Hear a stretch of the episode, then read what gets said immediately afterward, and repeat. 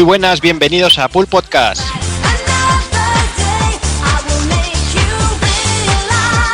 Y ya estamos aquí otro mes más, pero este mes es un mes, una semana grande. Ya estamos eh, terminado el E3, eh, nuestro primer E3, nuestro primer gran evento.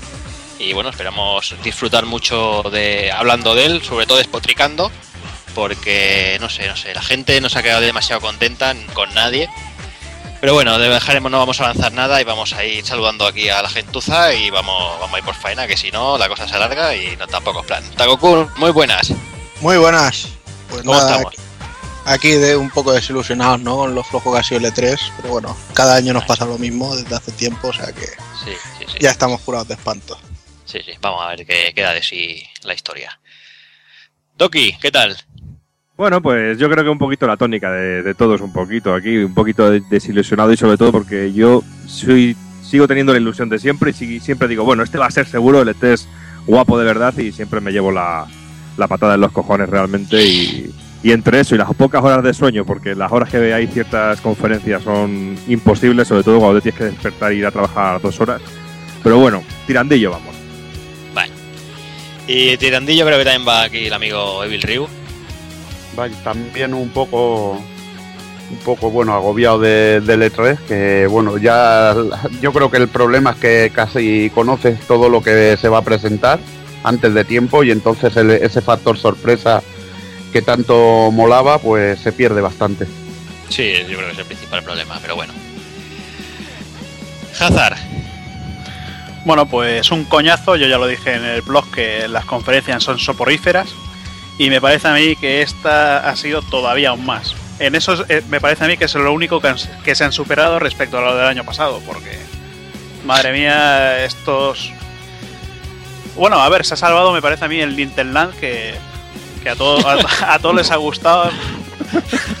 y me parece que a mí que, que, harán DLCs con Nintendo Dogs y Nintendo Catch ahí, les meterán de todo y yo creo que al final va a ser un gran, un gran éxito. Sí, lo, lo iba a comentar después, pero bueno, lo, que más éxito va a tener van a ser las nintepollas. Sí. Porque eso se va a llenar de pollas. pero bueno, luego, lo comentamos. Y nada, y para acabar, como siempre, vamos aquí con el amigo Ruf. Muy buenas. ¿Qué pasa? Pues yo. pues mira, aquí estamos, pasando calor como todos. Pero discrepo, sí, yo discrepo mucho con, con el amigo Hazard porque para mí la joya de la corona ha sido ese fabuloso libro. Eh, Ese fabuloso libro mágico que vamos, a la que tengan menos de cuatro años es que lo peta, es que lo peta entre el público de, de madre mm. Qué cosa más triste. Los Sony es de uno a 4 años se lo van a pasar de puta madre. Totalmente. O sea que tú ya has hecho el pre-order, ¿no? Pues sí, eh, a mí ya sabes que la JK Rowling está, vamos, todo, todo lo que haga muerte ahí con ella, sí, sí. En fin, pues nada, señores. Yo creo igualmente que ya tenemos demasiadas esperanzas puestas. Eh, esperamos demasiado de ellos. No sé si realmente ha sido una puta basura, que yo creo que sí, ¿no? Pero, pero igualmente, no sé. Yo creo que, ya le pedimos demasiado y, es eso, ¿no? Es como nuestra semana, es nuestra semana grande, quieras que no, hemos estado todos ahí enganchados a la pantalla, intentándolo todo. Yo lo que creo es que no es que tengamos demasiadas esperanzas puestas, sino que son todos unos putos bocachanclas que nos van inflando el morro de que si mm, en nuestro stand vamos a tener 800 mil millones de juegos nuevos, eh, os vamos a presentar una experiencia jugable inolvidable y luego ves las conferencias y dices, perdona, y todo lo que me has prometido, o sea, o por ejemplo, hacer tres conferencias para hacer lo mismo que hacen los otros en una. Sí, dices, sí, mm, ¿por qué? es lo que está cojeando la cosa de hacer 3-4 años tranquilamente y tampoco vamos a descubrir gran cosa. Pero bueno, igualmente lo dejamos y ahora, tendremos tiempo ahí de, escupir y de, vomitar toda la mierda que hemos tenido Vamos al lío, señores.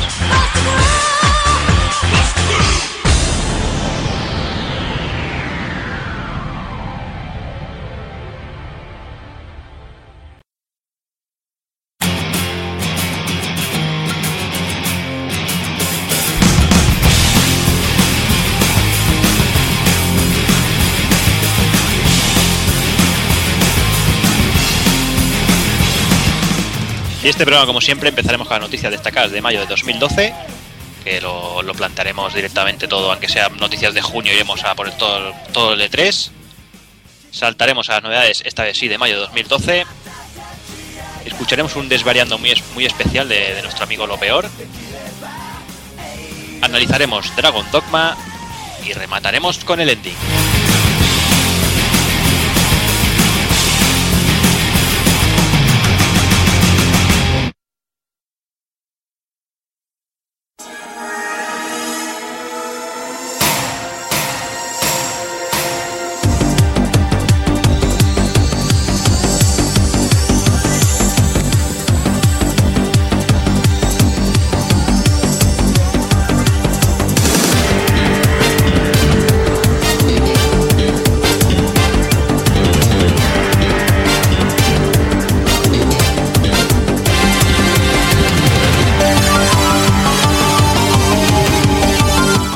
5 al 7 de junio se, celebraba el, e 3 eh, la feria más importante actualmente de, videojuegos. Eh, ahora tenemos tres, ¿no? Quizás eh, ya está, el Tokyo Game Show y la Gamescom, que cada vez ha cogiendo mucha, mucha más fuerza.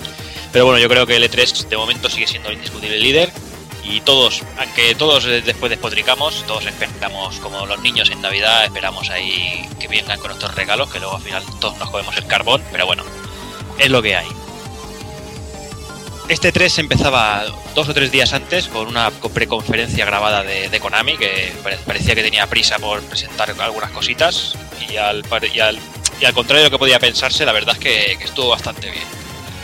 Hemos visto cosas bastante peores en este 3. Pero bueno, empezó, la, conferencia con presentando, como no, Pro Evolution Soccer 2013, eh, con Cristiano Ronaldo ahí haciéndose sus toques, sus mariconadas. Y bueno, un gameplay prometiendo que, bueno, lo de siempre, iban a volver a las andadas, que iban a intentar recuperar el trono, nuevo motor, no sé qué, vamos. Mucha, mucho hablar. Eh, la única noticia de verdad es que se han a, a Sebas, el que, pues, siempre estaba por encima de, el juego. Pero bueno, para eso hasta que no salga, yo creo igualmente que hasta, hasta que no, cambiemos de generación, esto, esto ya no hay levante. Y ya veremos. Tras esto entraba en escena el, el GOTI 2012, que pasa a ser 2013. Bueno, a no ser que sea una demo, a no ser que sea la demo, tío. Sí, hombre, la demo estará ahí, tendrá su lugar en los GOTI. Y estamos hablando, ya sabes, Evil, me, hace la, coletilla de Metal Gear Racing. Revengeance. Ahí está. Un tráiler en el que, madre mía, brutal. O sea, empezó, empieza, vemos acción Platinum en estado puro, vamos, es, impresionante. Ese trailer es, es brutalismo. Es como, como si tu madre eh, llega a casa y te dice, mira, que tienes una hermana adoptiva que no te hemos contado nunca y va a venir a vivir a casa con nosotros. Y tú llegas, abres la puerta y estáis a Grey y, sí, y, dice, hola hermano, pero podemos follar por el resto Pues sí, así es. Muy, ilustrativo. Muy bueno. Yo ya lo dije el otro día que lo que se había visto del Revengeance es como comerse un coño untado en nata. Es maravilloso. Es increíble eso, o sea, que se puede juntar. Si juntas Metal Gear y juntas Platinum, lo, llevamos diciendo muchas veces, somos muy pesados, somos muy fanboys, pero es que el juego pinta increíble. Además, un par de días después pudimos ver un, gameplay en directo de Inaba y el juego es impresionante. Pero, pero yo quiero oír la opinión de Hazard. ¿Qué opinión, tío? El juego es una maravilla, pero el, el se rayó porque dije. Porque dije, joder, salen flechitas. Digo, ¿para qué será? ¡Uy, eh, ya salen flechitas, ya salen flechitas! Pues macho, tío. Que sí, salen flechitas, está claro, tío, pero. A ver, ¿de qué son? Del interfaz del juego, te indican dónde ir, te indican los objetos que puedes pillar. Ya te leerán las instrucciones, Hazard, es que eres muy tío. Ya me la leeré, tú tranquilo, pero si yo no leo la mierda de instrucciones, tío, eso es para limpiarse el culo. Ah. Venga, Doki, di. yo, yo, lo yo creo que el juego, todo lo que se ha mostrado hasta ahora es intachable en todos los sentidos. Ya lo era antes, yo ya estaba hipeadísimo antes de antes, cuando ya sabíamos algún vídeo, ya sabíamos que lo, trabajaba la gente de Platinum. Pero aún así, yo sigo escuchando los típicos comentarios de los trolls de que no es un Metal Gear Solid, que no es un Metal Gear, que no hay infiltración y esas ah. mierdas. Ese tipo de trolls están por ahí ya lo hemos dicho mil veces y no tampoco, hace falta repetirse. Es que no es un Metal Gear. Ya está. No, a ver, yo me refiero que, a ver, en toda la saga Metal Gear hemos visto Cyborg Ninja y digamos que los Cyborg Ninja nunca han ido de infiltración. Han ido de cara eh, con la espada cargándose bichos. Que quién no recuerda de, Raiden? de culo tío. Ahí está, directamente. Sí, a ver, pues sí, en, en Metal Gear 4 Raiden no iba escondida a cargarse los... No, no, muy silencioso no era, ¿no? No, no, por eso digo, iba directamente. Igual tenías una CG cargándose bichos textos de 10 minutos. Hmm. Sí. Y bueno, yo creo que han adaptado eso, lo han adaptado a, Metal Gear Rising, ya está, simplemente. Hmm. Ah. Y nada, y con Kojima en escena aparecía, aparecía otro hijo pródigo, eh, el Zoe Collection HD, que nos presentaban esa pedazo de intro, Takokun, esa pedazo de intro de Sunrise ya ves, y además eh, con la música de Yuki Kajura yo creo que este Zoe HD va a poder ser un, serio candidato al GOTI este año, ya que no esté de tal Además que, que, Kojima ya dijo, ¿no? Que iba el eh, juego a 720, eh, uh frame rate estable a 60 todo, durante todo el juego, le está dando mucho mimo al juego. Sí, yo creo que en la caja de coleccionista van a meter un paquete de Kleenex y todo. Hombre, eso seguro. y ah, mira, para que he grabado, eh, yo sé de uno que me dijo, no, yo la coleccionista no la pillo, que yo tengo las dos de Play 2.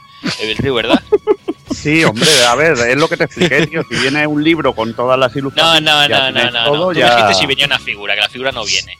Ah, si viene figura, yo te digo que lo cojo. Sí, sí, sí. no, no. Que quede grabado que tú dijiste, solo si viene una figura. Si viene un libro, lo que sea, ya tengo las dos coleccionistas y no me lo pillo. ya no va a pillar Queda grabado, ¿eh?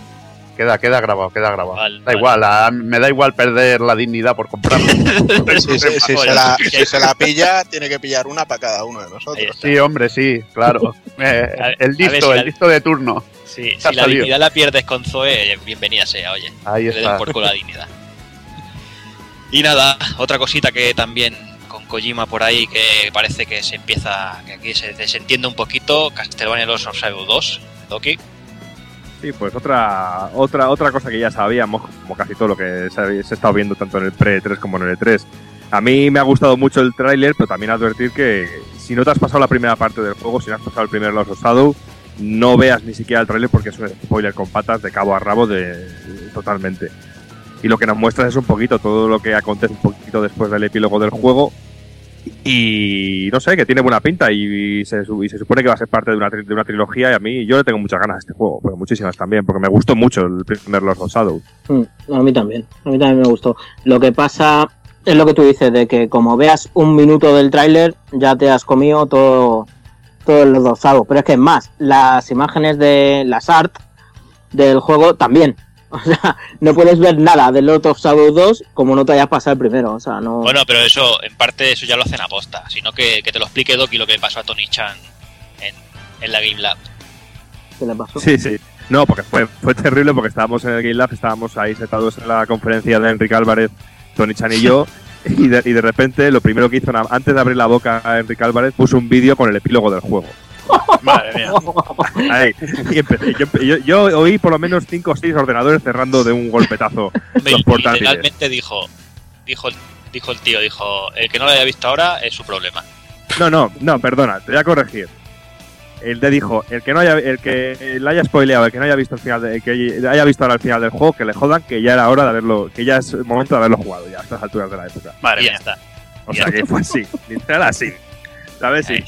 Este, yo, yo vi a Tony Chan empezar a hacer aspavientos, cerrar el ordenador de un golpe, irse de la sala, volver a entrar. Fue bastante divertido. Bueno, Taco Kun, tú yo sé que le tienes mucho cariño al primero. Pues sí, y la verdad es que, bueno, como decía Doki, esto va a ser una trilogía. Ya la han anunciado que se cierra con, el Mirror of, no me acuerdo qué, en 3DS es, el que hace de puente, y luego el Lost of Shadow 2 es el último. También han dicho que Oscar Araujo se queda como compositor oficial, lo cual me parece bien porque la verdad es que en el primer juego su música era bastante guapa y ahora mismo con lo que se ha visto en el, con lo que se ha visto en el tráiler también está muy bien. Objection. Sí, sí, está, muy bien la música para una película, está muy bien. a día de hoy los juegos Yo quiero, quiero si no te gusta pues sigue jugando. Yo prefiero a, Michiru Yamane. pero bueno, es, como, se luzca tanto como en el escudo bueno, lo que, lo que tú me digas, pero la de te, te, pones la de la del Symphony of the Night y te haces polvo y ya puede venir el Araujo y componer a, la, pata coja, ¿me entiendes? Pero ya estuvo en su época, ahora pues es tiempo de cosas nuevas. Sí, sí, sí, tiempo de volver a. Espérate que se la Películas de, de, todas maneras, que no he acabado, hay un punto más que quería destacar y es que el juego tiene un logotipo que es la puta caña. Mm que sí. ya? Sí, ya me he quedado. Venga. Gracias. a ver, que según la entrevista que han hecho hace poco a Enrique Álvarez, eh, parece que la trilogía será de la saga principal. Y digamos que el, Mirror of Fate sería un, eh, capítulo intermedio. Mm. Eh, al menos según el último vídeo que hemos podido ver de, la, de la 3DS. A ver, yo entendí eso, podría ser que fuera otra cosa y, y me liara yo, ¿eh? Sí, yo no, creo así, Sí, yo lo que he visto en el vídeo del juego de 3DS sí que parece que cuenta un poquito la transición que hay del final del juego mm. al epílogo, que nos cuentan también al final del primer juego. Por lo menos las imágenes lo que ha dado, ha dado a entender.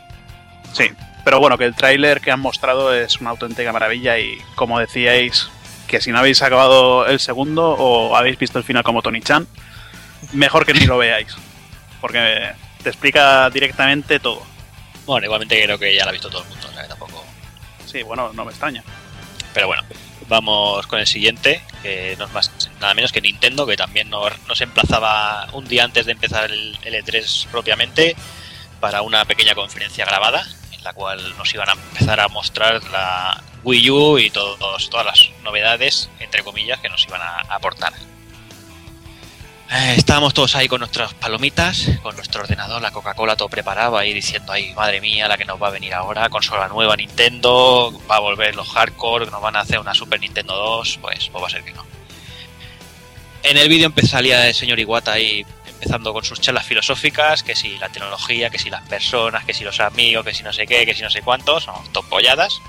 Empezó presentando el, diseño final del Wii U Gamepad, que es el nombre que la llamaba que dijo, lo vamos a llamar Gamepad dije, ole, ole, eh, qué, ocurrencia, madre mía, que qué, Dios. Y nada, simplemente el, ya, a lo ya visto, el diseño había variado un poquito.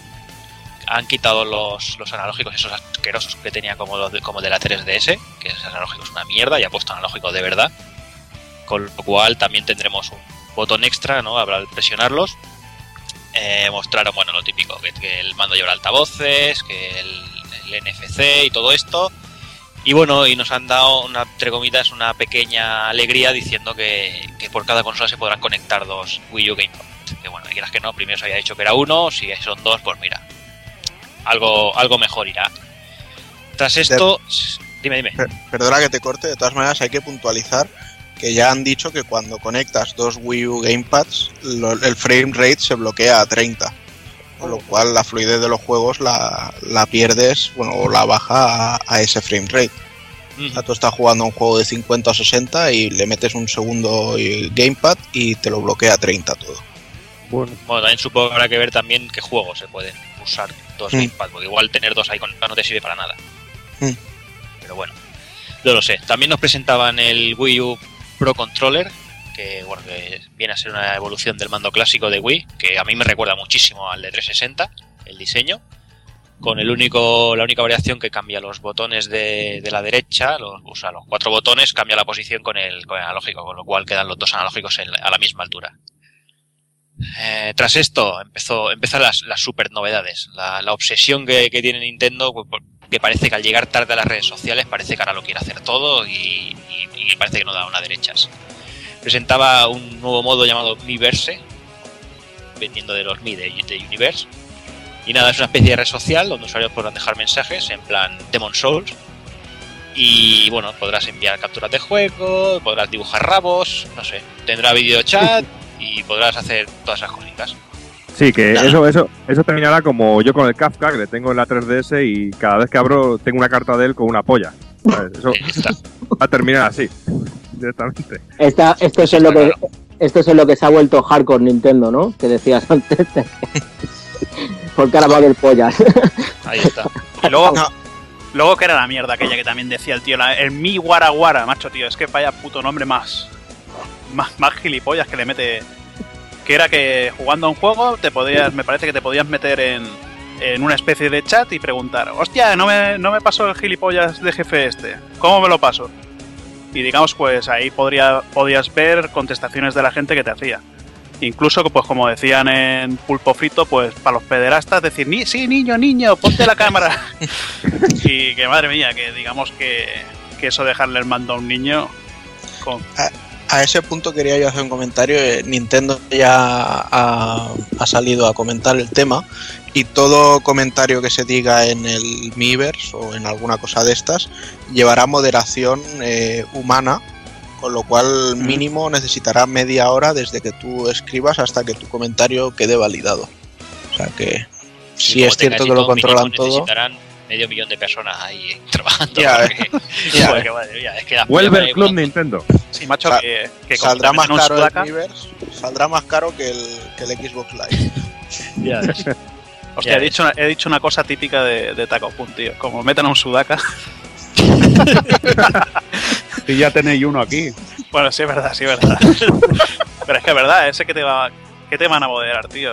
Igual, Hola, le llamo de Nintendo. Dice, espérate un momento, voy a, voy a coger voy a coger una botella de leche. y Igual te censuran eso y todo. a saber. Pero bueno, eh, todo esto era la pequeña presentación de, Nintendo, de Wii U, y nos emplazaban al propio martes siguiente a la conferencia que se iban a dedicar a presentar juegos. Pues, pues eso, nos dijeron.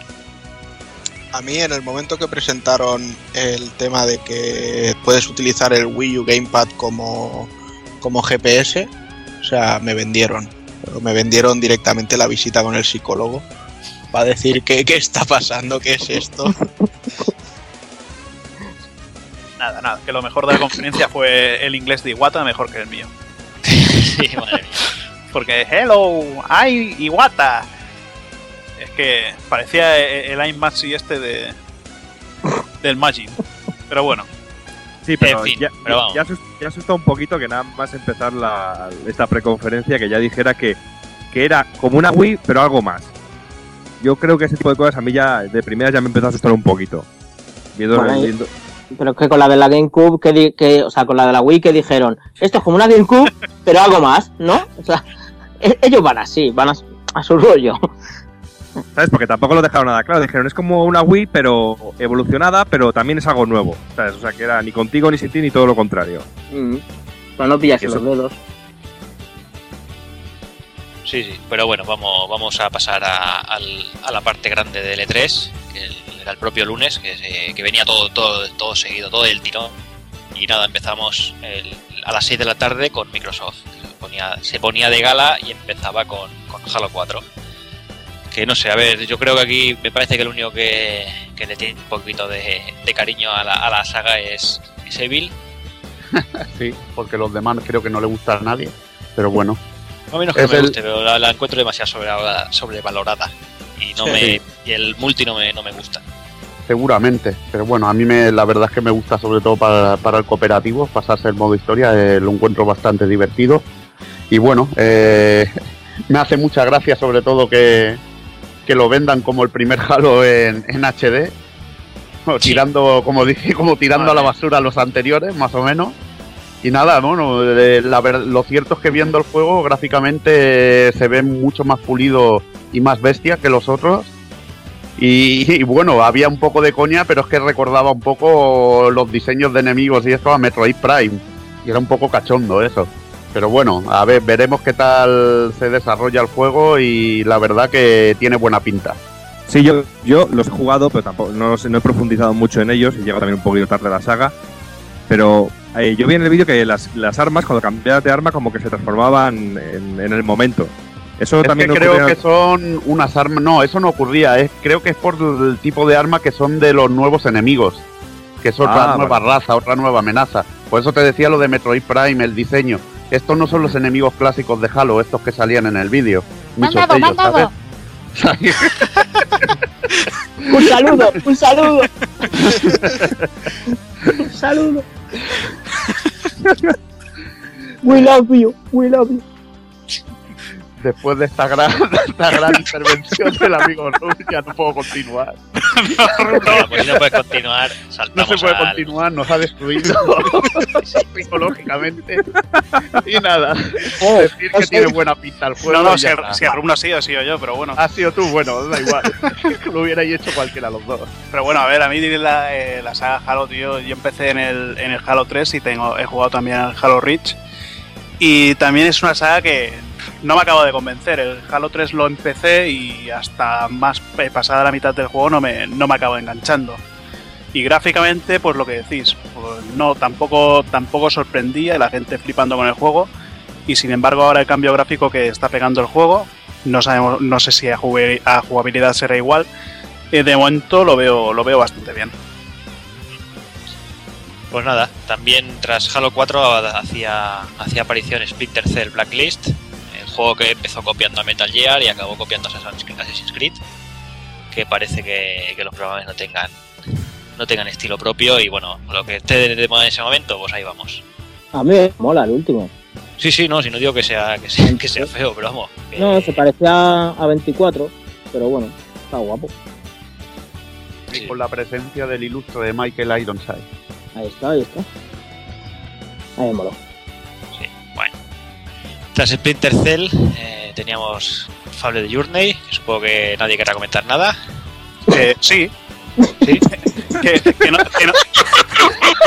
Este es el Gotti de Hazard.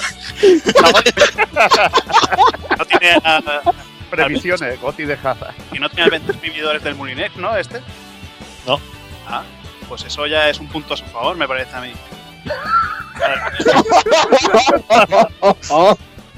Madre mía. Sí, sí, sí. Pues nada. Eh, después venían con el siguiente bombazo, que bueno, ya lo habían reventado en Game Informer, que era Jazz of War Judgment, eh, por, desarrollado por la gente de People Can Fly. no sé si Taco Kun quiere comentar algo, que yo sé que, que le gustó bastante Bullet Storm.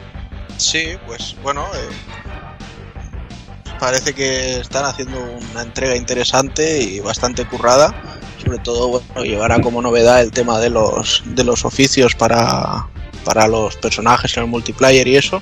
Lo que pasa es que creo que le pasó un poco como al, como God of War Ascension, que son juegos que quizá ya hemos visto lo más espectacular que puedan ser y que ahora, aunque nos traigan algo muy interesante, realmente no nos sorprenda.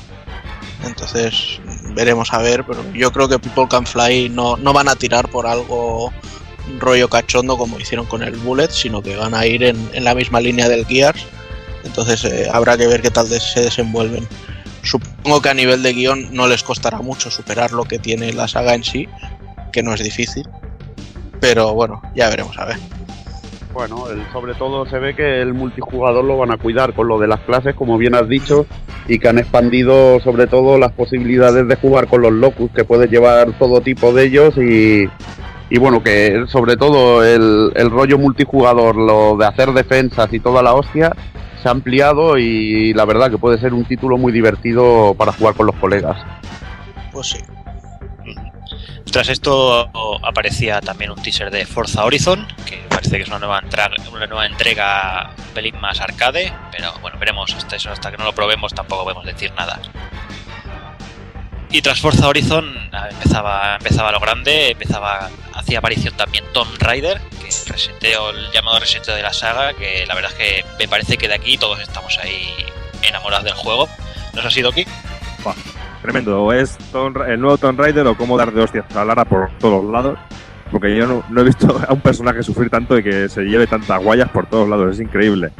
Y no, y es que a mí me llama mucho la atención porque, no sé, me gusta mucho fijarme en ciertos detalles en, los juegos y sobre todo la expresividad, eh, de la cara, en, los gestos de la cara, cuando va cayendo ese tipo de cositas, pues me ha parecido brutal. Sobre todo por todo lo que se mueve en pantalla, por todos los cuadros que no están para nada vacíos, por todos los juegos de luces, de sombras, del agua corriendo, eh, las hojas, la tierra y, el, y la cara de Lara, cómo se va moldeando y cómo va gesticulando todo el dolor y cómo se ve reflejado perfectamente el dolor en la cara a mí eso me ha parecido brutal. Y yo, yo creo que con cada vídeo que voy viendo del juego va evolucionando a más.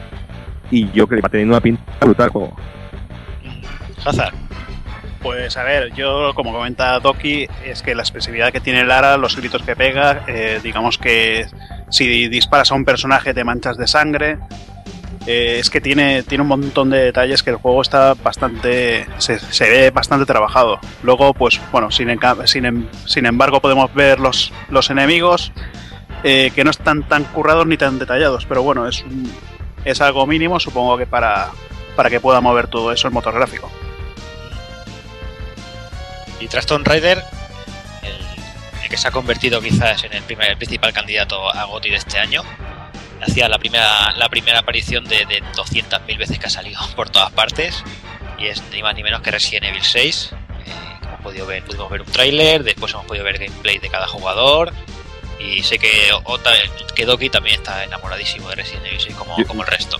Yo estoy enamoradísimo y ya he dicho que, aquí me planto. Ya los últimos vídeos no he querido ni verles porque es compra segura y para qué voy a andar siguiendo viendo cositas. Y ya y lo que he ido viendo pues cada vez me gusta más. Los tres estilos de juego diferentes, el poder jugar la historia con los tres personajes, que eso va a multiplicar las horas de juego, el apartado gráfico, viene también doblado al castellano, creo, al final, si no, si no, me, que no me equivoco. No sé, soberbio todo el trabajo que se ha hecho con, este juego. Y lo mismo que he dicho antes con Tomb Raider, la, expresividad facial también brutal, y es algo que me, que me gusta muchísimo, que se está potenciando mucho en, en esta generación. Y estos dos últimos títulos me parece bestial, totalmente bestial. Y yo creo que va a cerrar todas las bocas que tiene que cerrar. No, los troleros van a seguir igual, no te preocupes. ¿Sabes? Pero yo lo que he visto hasta ahora, pues me hace plantearme hasta pillarme esa edición coleccionista que hay de coleccionista de verdad, por ahí, que va a correr por ahí. Uf, prepara, billetes. Rup. Eh, bien, eh, a mí sí me ha gustado el tráiler, lógicamente, y el rollo de que vayas eh, en tres, digamos, espacios temporales distintos y cada uno vaya de un rollo entre entre, joder, el Survival con Leon, luego Chris y su colega este medio... Sudamericano. sí, medio porque es igual, eh, con la acción y luego Steril y, el otro. Me parece bastante, bastante curioso. Puede salir una cosa bastante curiosa. Ahora, lo que he visto del tráiler es que me han encantado Todo, O sea, persecuciones en moto, será es brutalísimo el tráiler. Y sí, sigo diciendo lo que vosotros también, que habrá trolls por todos lados, pero bueno. A mí este, sin embargo, con el 5 me enfadaba cada trailer y en este estoy ahí todo el día con los cleans, así que me parece Lo, mejor de los trolls es que muchos se lo acabarán comprando, sacándole todos los logros y diciendo, esto es una puta mierda, pero qué bien me lo estoy pasando. se lo va a comprar todo Cristo. Hay algún troll que ha dicho por internet, bueno, no me gusta, no sé qué, pero me lo compraré. cierto, que Genial, tío. Sí, sí, cierto, troll, que conoce Rub que no lo voy a nombrar. Sí, sí, ya, ya, ya seguramente sé quién, sé dice. Pero que sí, que sí, que, que eso va a ser así, o sea, o pasará como con el de como con el de la 3DS. ¿eh? No, no, no, esto no, esto no. Bueno, va, pues esto sí. Y con el otro, con la Operación Raccoon City igual. Jo, pues esto es una mierda, no me gusta. Pero bueno, está guapo, no sé qué. Eso es lo de siempre. A mí esto ya te digo, es candidato a, a Goti junto con los otros dos grandes. Y a ver qué tal. Me ha molado lo de las tres jugabilidades. Una jugabilidad prostituida, otra sin prostituir y otra como. y otra prostituida medias. Otra ya prostituida medias. no otra ah, deja, la, otra la hace gratis. Tienes un, juego, un juego de tiros, un juego de tiros, el survival rollo al de la 3DS y un Final Fight. O sea, está muy bien. sí, sí. Hazard. No, a ver, Resident Evil, bueno, mi nombre ya lo dice, Biohazard, Hazard, Eh, yo creo que con este vamos a tener, encima dicen que tendrá más, más horas de juego, por cada personaje. Y a mí, bueno, el estilo de juego me recuerda mucho a lo que sería Resident Evil 2. Empezar la historia con uno y luego poder empezarla con otro personaje. Pero en este caso, pues bueno, tres personajes. Ya veremos luego cómo enlazan con el final. Y nada, después de Resident Evil venía South Park de Stick of Truth. Bueno, que tiene, tiene bastante buena pintilla. Eh, Taco Kun yo creo que, le hizo bastante gracia. Yo es que escuché una frase que ya me descojone vivo que no sé si se la dejaré que la diga Takoku si se acuerda. No, dila, dila, porque no, recuerdo. O sea, cuando dice necesitamos un héroe, y el, creo que era Kyle, dice yo puedo ser el héroe. Y dice tú no puedes ser un héroe que eres un judío. pues sí, bueno, ya nos hacemos un poco la idea de, lo que va a ser el juego, ¿no? Yo creo que Obsidian se, se va a salir con la suya esta vez de hacer un juego interesante y que la gente lo compre, que ese es el gran problema de esta compañía y la verdad es que para mí el tráiler fue carcajada tras carcajada. O sea, ya Jesucristo con lanzallamas ese ya me, me, cautivó de una manera espectacular. Y eso, yo creo que va a ser un juego súper cachondo y, muy interesante. Voy a, tener en cuenta. ¿Sabes si han dicho algo del doblaje? Porque en el tráiler sí que sale el doblaje original de la serie, pero no sé si, mm, No lo sé, sé, no lo sé, sé que solo la fecha Ya saldrá para marzo del 2013 pero de doblajes no, no, he oído nada. Pero siendo THQ, imagino que, que le pondrán el doblaje de los actores españoles o algo así. Me tendría, tendría gracia. Sí, para, para, mí ha sido, para mí ha sido una, sorpresa, porque yo cuando vi South Park dije, bueno, otro bodrio que nos van a meter por aquí. Y luego cuando vi el vídeo, lo que dice aquí Juana, que yo me estuve descojonando todo el tiempo mientras estaba viendo el vídeo, me pareció brutal todo lo que todo lo que salió en, imágenes. Sí, sí, no, la verdad es que tiene muy buena pinta. Y nada, ya que estoy con, con Taco Kun, coméntame qué tal el Smart Glass, qué te parece a ti. Pues el Smart Glass yo creo que me pasó como a todo el mundo que en un primer momento cuando vi aparecer al tipo este con la tablet dije, ¿serán capaces de haber presentado una tablet los hijos de puta estos? O sea, una, una Wii o antes que la Wii. Pero no, resulta que el Smart Glass en sí es el concepto de, aplicación, de poder decir que eh, sea una tablet o sea tu teléfono móvil o lo que sea, Puedes utilizarlo como pantalla secundaria para tu juego o para las series, películas, lo que sea, que luego lo adapten. Con lo cual me pareció una idea muy interesante de adaptar la, la forma esta de juego que viene ahora, que sí con el Wii U y con la Play 3 con la PS Vita, a un coste realmente de cero. Luego ya habrá que ver el tema de las compatibilidades, porque Microsoft, Android y Apple no creo yo que, que se amen mucho y, poca gente creo yo que vaya con Windows Phone, pero, bueno, todo habrá que verlo como lo, cómo lo montan. A ver, cómo evoluciona. Y nada, Microsoft terminaba la, conferencia con un, con un gameplay de, Black, de Call of Duty Black Ops 2, que bueno, eh, tampoco vamos a comentar mucho y, vamos a ir... No, no, vale la pena. No, lo bueno, lo bueno, si me permites decirlo, es que si en el gameplay del Black Ops 2 llega a aterrizar el avión al final del, de la partida, yo creo que ya hubieran salido los créditos de fin de juego. Sí, Porque se dieron ahí como 20 minutos los cabrones. Sí, sí. Sí, sí, pero bueno. Y nada, tras esto, eh, tras el tazo de salida de, oficial de Microsoft, eh, empezaban las third parties y la siguiente conferencia era de Electronic que esta empezaba ya con con toda la canela asador, con ese de At Space, con esa pintaza que tiene el juego de At Space 3, que aunque él la haya prostituido, tiene una pinta increíble, ¿no, Doki? Sí, tiene, tiene, una pinta brutal y a mí me gusta mucho esta saga. Me gustó mucho el 1 y he sido muy criticado porque me gustó mucho el 2. Incluso lo propuse en su momento para Gotti porque yo me lo pasé muy bien y me gustó mucho. Hubo un cambio radical, pero me gustó. Y no sé, me ha gustado mucho técnicamente el juego, pero si he de decir la verdad, estoy un poco desconcertado. Y realmente tengo que asentar un poquito y ver alguna cosita más, porque no sé, quizá he visto en algún momento algún escenario demasiado luminoso. Y no sé, no sé, no me va mucho con la saga. No me ha parecido ver realmente un Death Space en ese sentido. Y por eso creo que estoy un poco, un poco confundido, pero si siguiera la línea más o menos de lo que hemos visto tanto de la primera parte como la segunda, será brutal, porque a mí me han parecido brutales los dos títulos anteriores. Rub, ¿tú qué dices? Bien, eh, lo comentaba con jaza según vi el, el tráiler, que lo vi al día siguiente. Eh, Dead Space eh, se ha convertido en Los Planet. Pero es que, irónicamente, Los Planet se ha convertido en Dead Space. O sea, es, como un cambio más quisiera los planes. Bueno, vale, pero va. Eh, pero lo de Dead Space eh, para mí es deleznable y asqueroso, francamente. Porque el cómo empezar una saga que podía haber tirado hacia, yo que sé, mil historias distintas, ha tirado a convertirse a lo que no tenía que ser. De pero ser es que, Pero es que a nosotros nos importa una puta mierda que solo quiera subir al horror.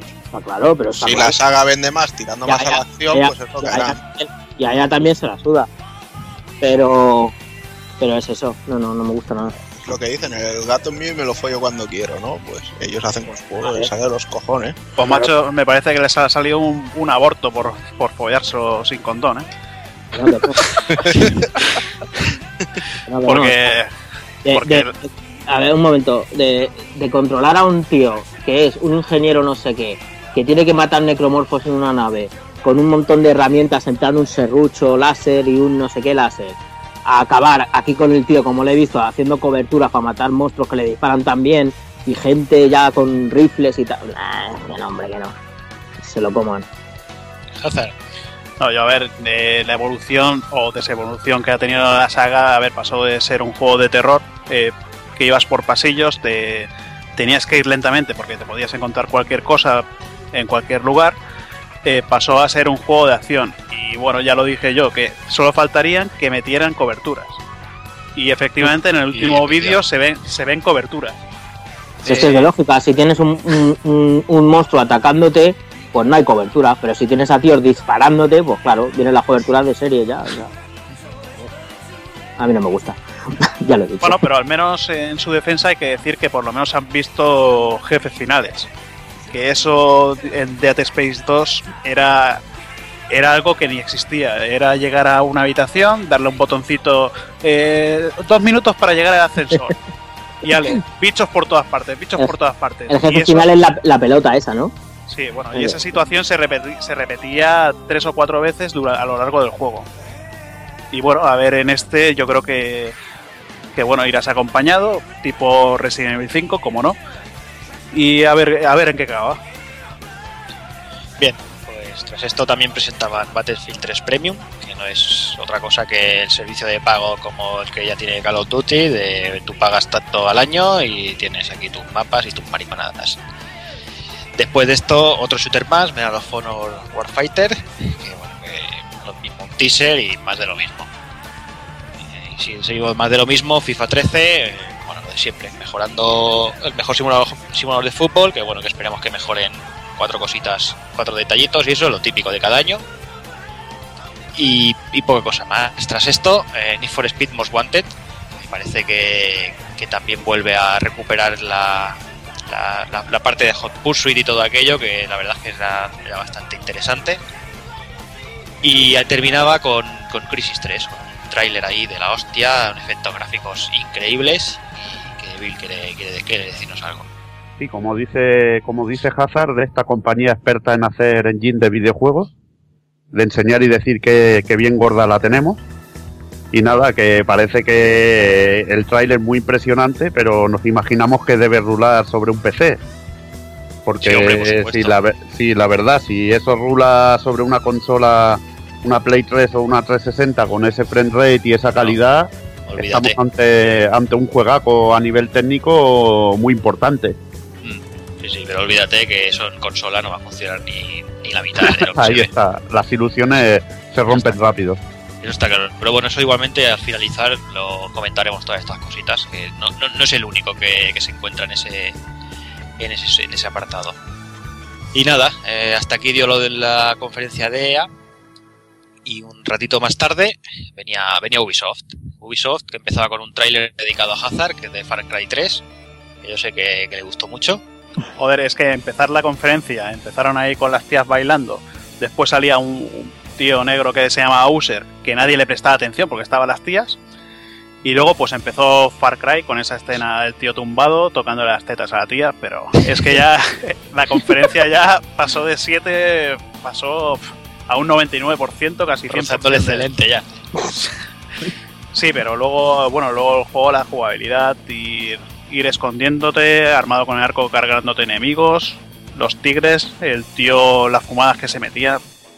Yo creo que, fue uno de los, de los grandes de Ubisoft. Y tras este, bueno, Splinter Cell Blacklist, por supuesto, claro, tenía que presentarlo ellos también, con un poquito de gameplay y eso, pero bueno, poca cosa más, ya lo hemos comentado antes.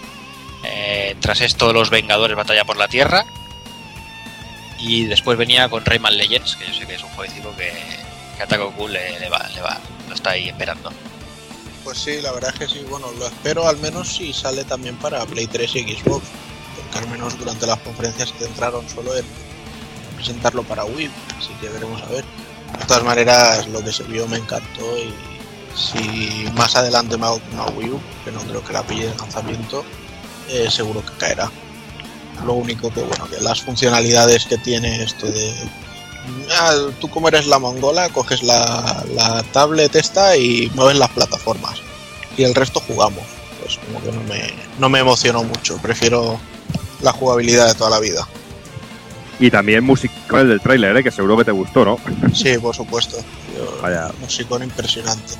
Impresionante, sí. yo también espero que también para Play 3 y para Xbox, porque también lo pillaré en esas plataformas, porque yo no me hago a los controles estos, yo soy más clásico en ese sentido en los, controles y me gusta más jugarlo con una jugabilidad normal y corriente.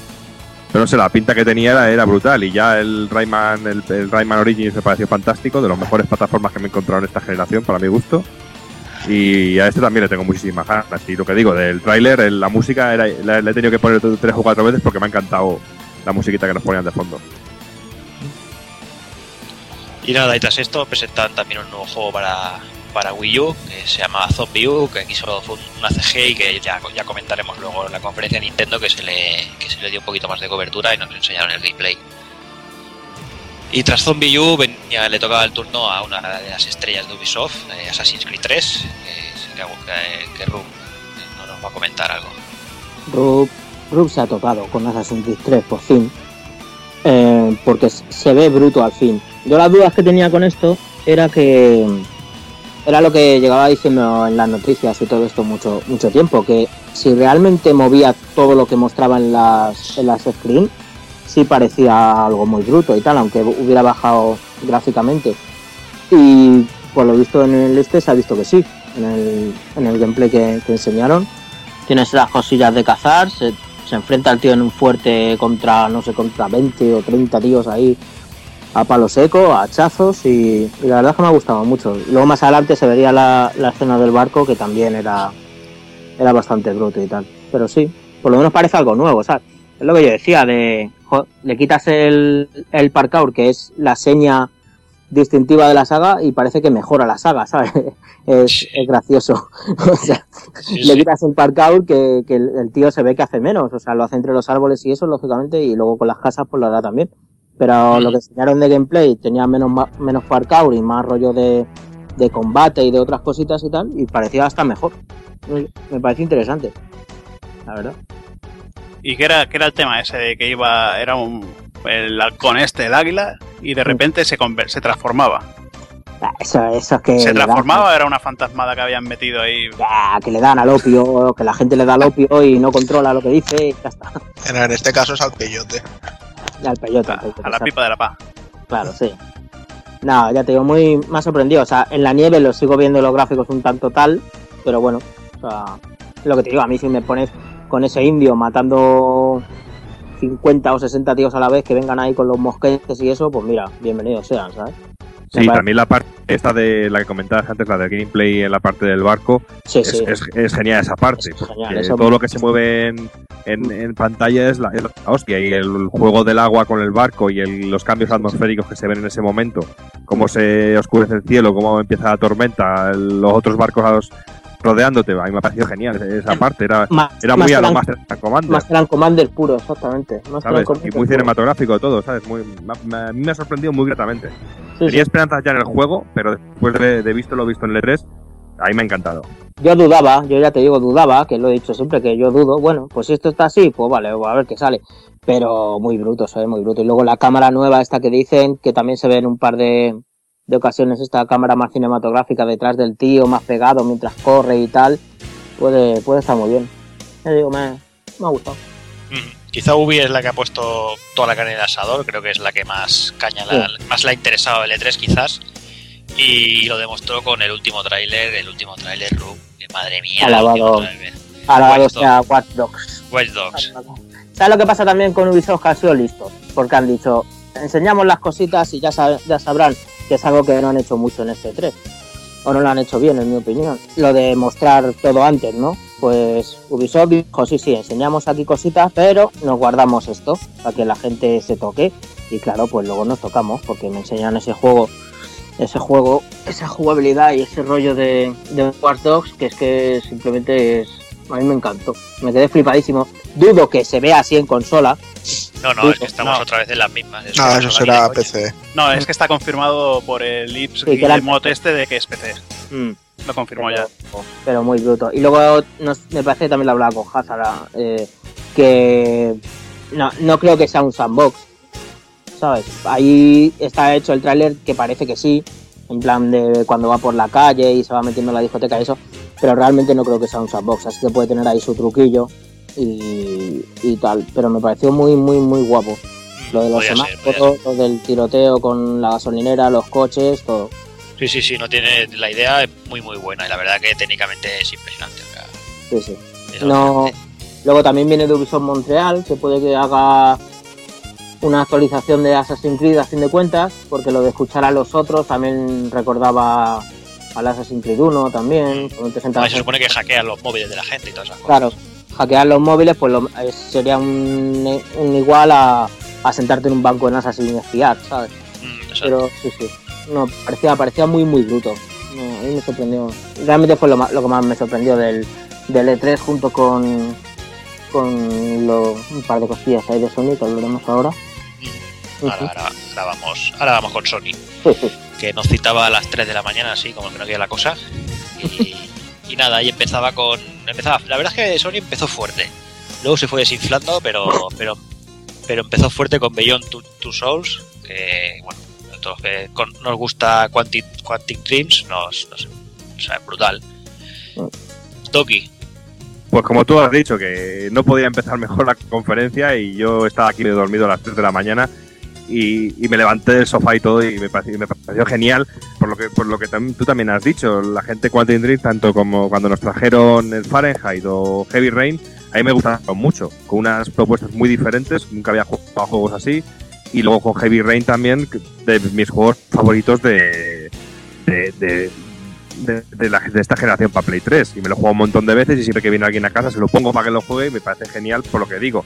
Yo vengo del mundo de la interpretación y el poder ver expresiones faciales de esa manera pues me parece, me parece increíble y después de ver ya lo que se vio anteriormente cuando este proyecto se llamaba Cara era genial y lo que han traído ahora ya con el, con el tráiler entero con las escenas, con la escena del policía. Tiene gestos muy pequeños el policía que puede parecer tonterías, pero simplemente gestos con la boca, de que abre la boca y cómo la deja, o cómo, o cómo se sacude las migas de la barriga, son, son, geniales. No me ocurría como, por ejemplo, con el juego, con el Gotti de, de que es el de que, que era muy buena la expresividad facial, pero era exagerada y me molestaba en ciertos momentos porque era muy artificial. Era tan real en algunos momentos que era hasta, hasta, hasta mala en ese sentido, y me molestaba. En este caso no, este llega a un punto que pasa del naturalismo al realismo, realmente. Y es, mm. es absolutamente brutal. Luego el, game, el gameplay no sé cómo será, pero contando con la gente que está detrás, seguramente sea, sea, sea genial y es un título seguro sí o sí aquí. Pues yo este juego solo lo compraré si hay alguna manera de despelotar a la Ellen Page. ¿Ves? Y luego soy yo. tú. Uno, tiene la fama, ya se sabe, ¿no? Unos la otros la fama. ¿Tú qué dices de, de Bellón? Yo, pues a ver, a mí, como decía Doki, la especialidad del policía, los gestos que ponía mientras hablaba con la chavala, a ver, estaba bastante bien gráficamente, era, era una puta maravilla pero digamos que la presentación de este tráiler se me hizo muy muy lento. Todo hasta que llega hasta que llegan los SWAT se me hizo lentísimo. Luego a partir de ahí pues ya vimos un poquito más de lo que sería la acción del juego con los poderes que tiene que tiene el Allen Page o como se llama en el juego, no sé cómo se llamará. Pero bueno, luego también bueno, había hay un vídeo con gameplay de, 25 minutos que se puede ver muchísimo más que, que lo que se ve aquí. Pues nada, lo mismo. Lo mismo que decía Doki también, que a mí Heavy Rain como juego me pasa como con Asura, que no lo veo como juego, pero como película me gustó bastante.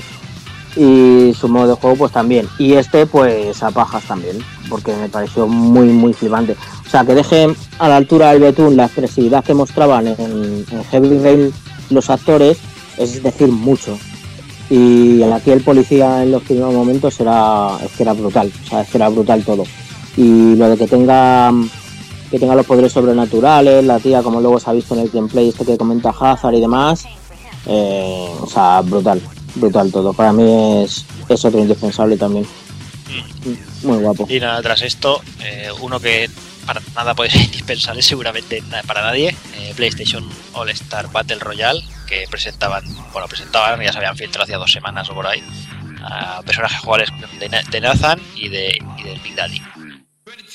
Yo creo que este sí que tendrá un cubo de agua. Pues sí, no, yo, creo que, es un cubo de basura. Es lo único que voy a decir. Es lo que creo que va a hacer ese juego. una basura, pero bueno. Y nada, también, también presentaron Call of Duty Black Ops The Classified para Vita eh, también después Assassin's Creed 3 Liberation para Vita, que curiosamente creo que fueron las dos únicas cosas que se presentaron para Vita. Assassin's Creed 3, que mostraron otro vídeo diferente del que mostró Ubi. Eh, Far Cry 3, que mostró también cooperativo para cuatro players. Y después de esto vino, vino la hostia. Far, eh, Dobby. Ya, aquí está, aquí fue ya el culmen de la, del... El el acabose. Yo estoy, voy a vender parte de mi colección de videojuegos para comprar esto con todos los DLCs de los juegos que sacan para este periférico.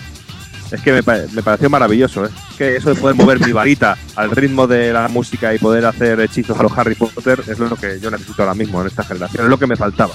Es que lo de, lo de mover la varita es algo que necesitamos todos es maravilloso. de en cuando va bien. De vez en cuando va bien mover la varita. y, sobre, todo que se dedique tanto tiempo en la conferencia a esto, porque se dedicó mucho, mucho, mucho tiempo. 25, 25 minutos viendo ah. a, la, a, la, gorda esa. adelgazando y engordando, yo decía, pero por Dios, que se muera la gorda esa con el libro, que se dé de hostias o algo. De verdad, no, no, no. Qué asco. Sí, pero yo en este punto cuando ya me dije, ¿por qué no se ha quitado tanto tiempo de esto y se ha dedicado más tiempo a Vita? Que es lo que yo estaba esperando. Yo estaba esperando en la mañana ahí viendo esa mierda. Ahí estaba yo viéndolo y escribiendo y diciendo, bueno, ya quedan cuatro horas para irme a trabajar. Pero con la, mierda del libro este se puede hacer Clatu, Baradan o no. No, no, no. Pues creo. entonces que leen por culo ya. Eso puede sacar ponis y, arcoiris y cosas de esas. Ah, bueno, bueno.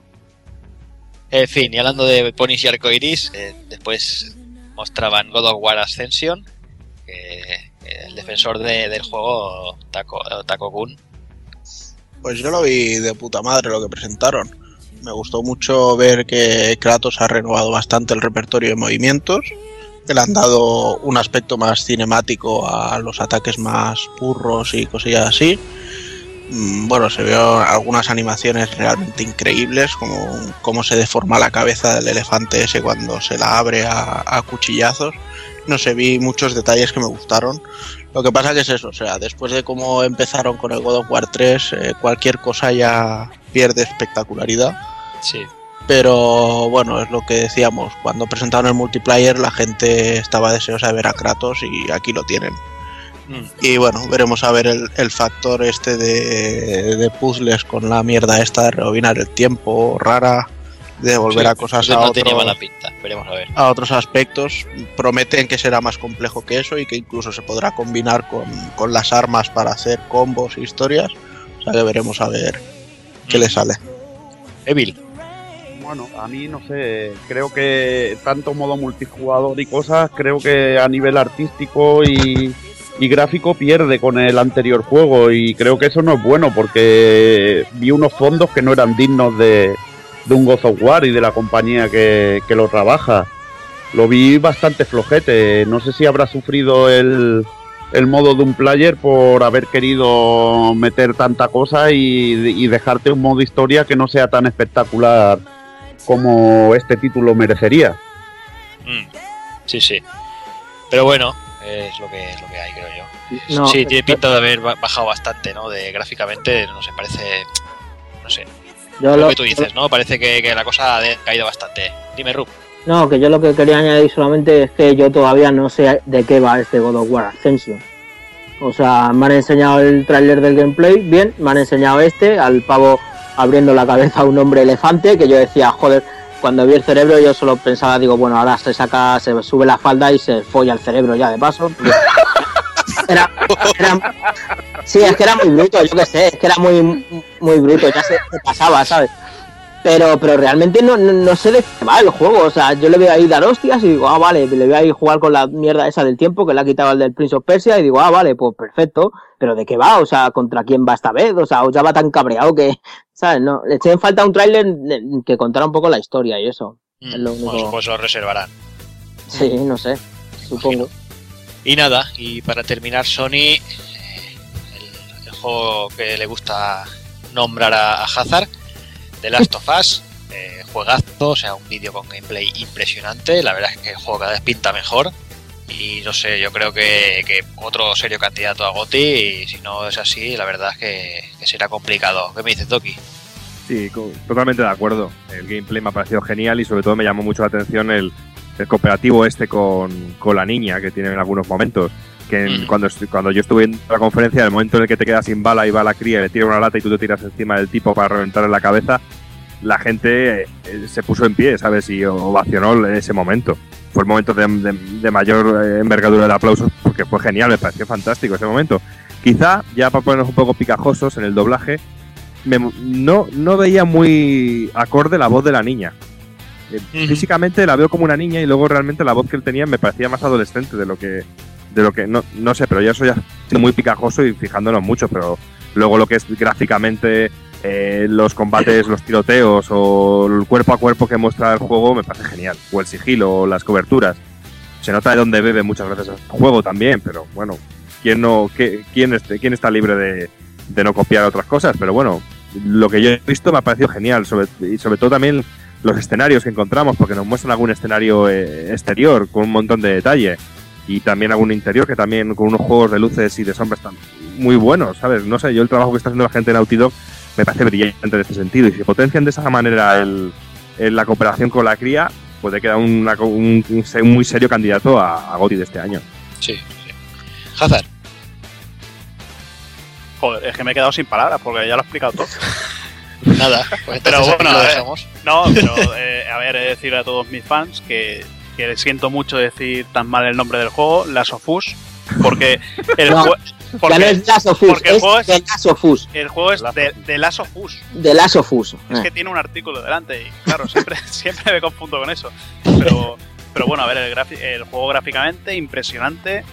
Eh, la niña esta, que todo el mundo comenta que cambiaron un poquito el aspecto porque se parecía también mucho a la Ellen Page. Y bueno, pues veremos a ver cómo evoluciona el juego, pero es que me parece que hasta Kojima y, y, algún otro de los japoneses han, quedado sorprendidos con todo lo que vieron en, este juego. Mm, sí, sí, Kojima lo, lo elogió muchísimo por Twitter. Sí. Yo eh, lo único que eh, se ve en este tráiler, que es cojonudo todo, pero yo sinceramente espero que tenga pocas balas. Mm, porque si no va a pasar a ser un, un skin de, de Uncharted. Porque ya se está viendo que va a ser también del rollo cine, lo que tenía que ser, que es que era lógico que iba a ser así, que la gente se hacía pajas con él, va, vas a tener un sandbox de supervivencia y no sé qué y no sé cuánto. Y se ve que no, que va a ser cinemático al Uncharted y que tienen lo de la niña y lo de la supervivencia y tal. Eh, yo espero que haya pocas balas, francamente. Yo espero que premie el rollo sigilo frente a los malos y tal. No se ha visto en este tráiler tampoco pelear con algo que no sea humano todavía. Y lo que me ha matado es el, inventario. O sea, a mí me ha ganado ya solo con el inventario, que el modo de, la mochila y tal. Y nada, y comentar también que se va para el 2013. Así que para, esta, para este no va a ser Goti, pero para el año que viene ya veremos. Muy bien. Y nada, y acabamos también con, por vía Twitter, nos comenta el amigo Bill que, que, le gustaría que, comentáramos el nulo apoyo de Vita en, esta conferencia. ¿Qué dices tú, Dago, del, apoyo a Vita? Pues la verdad es que Sony se ha portado muy mal y nos han dado una patada en los cojones a todos, no dedicándole nada de nada de tiempo en la conferencia a la PS Vita y dedicándole tanto rato a la mierda esa del libro porque además cuando ya pensábamos que directamente es que no habían preparado nada, aparece por el canal de PlayStation un vídeo, un reel de estos donde te presentan una ristra de juegos, que había, no sé eran 26 juegos y 12 aplicaciones, dices, pero si tenían esto montado y les ocupaba 2 minutos 30 segundos, ¿de qué les venía ponerlo y dejar a la gente como mínimo algo satisfecha?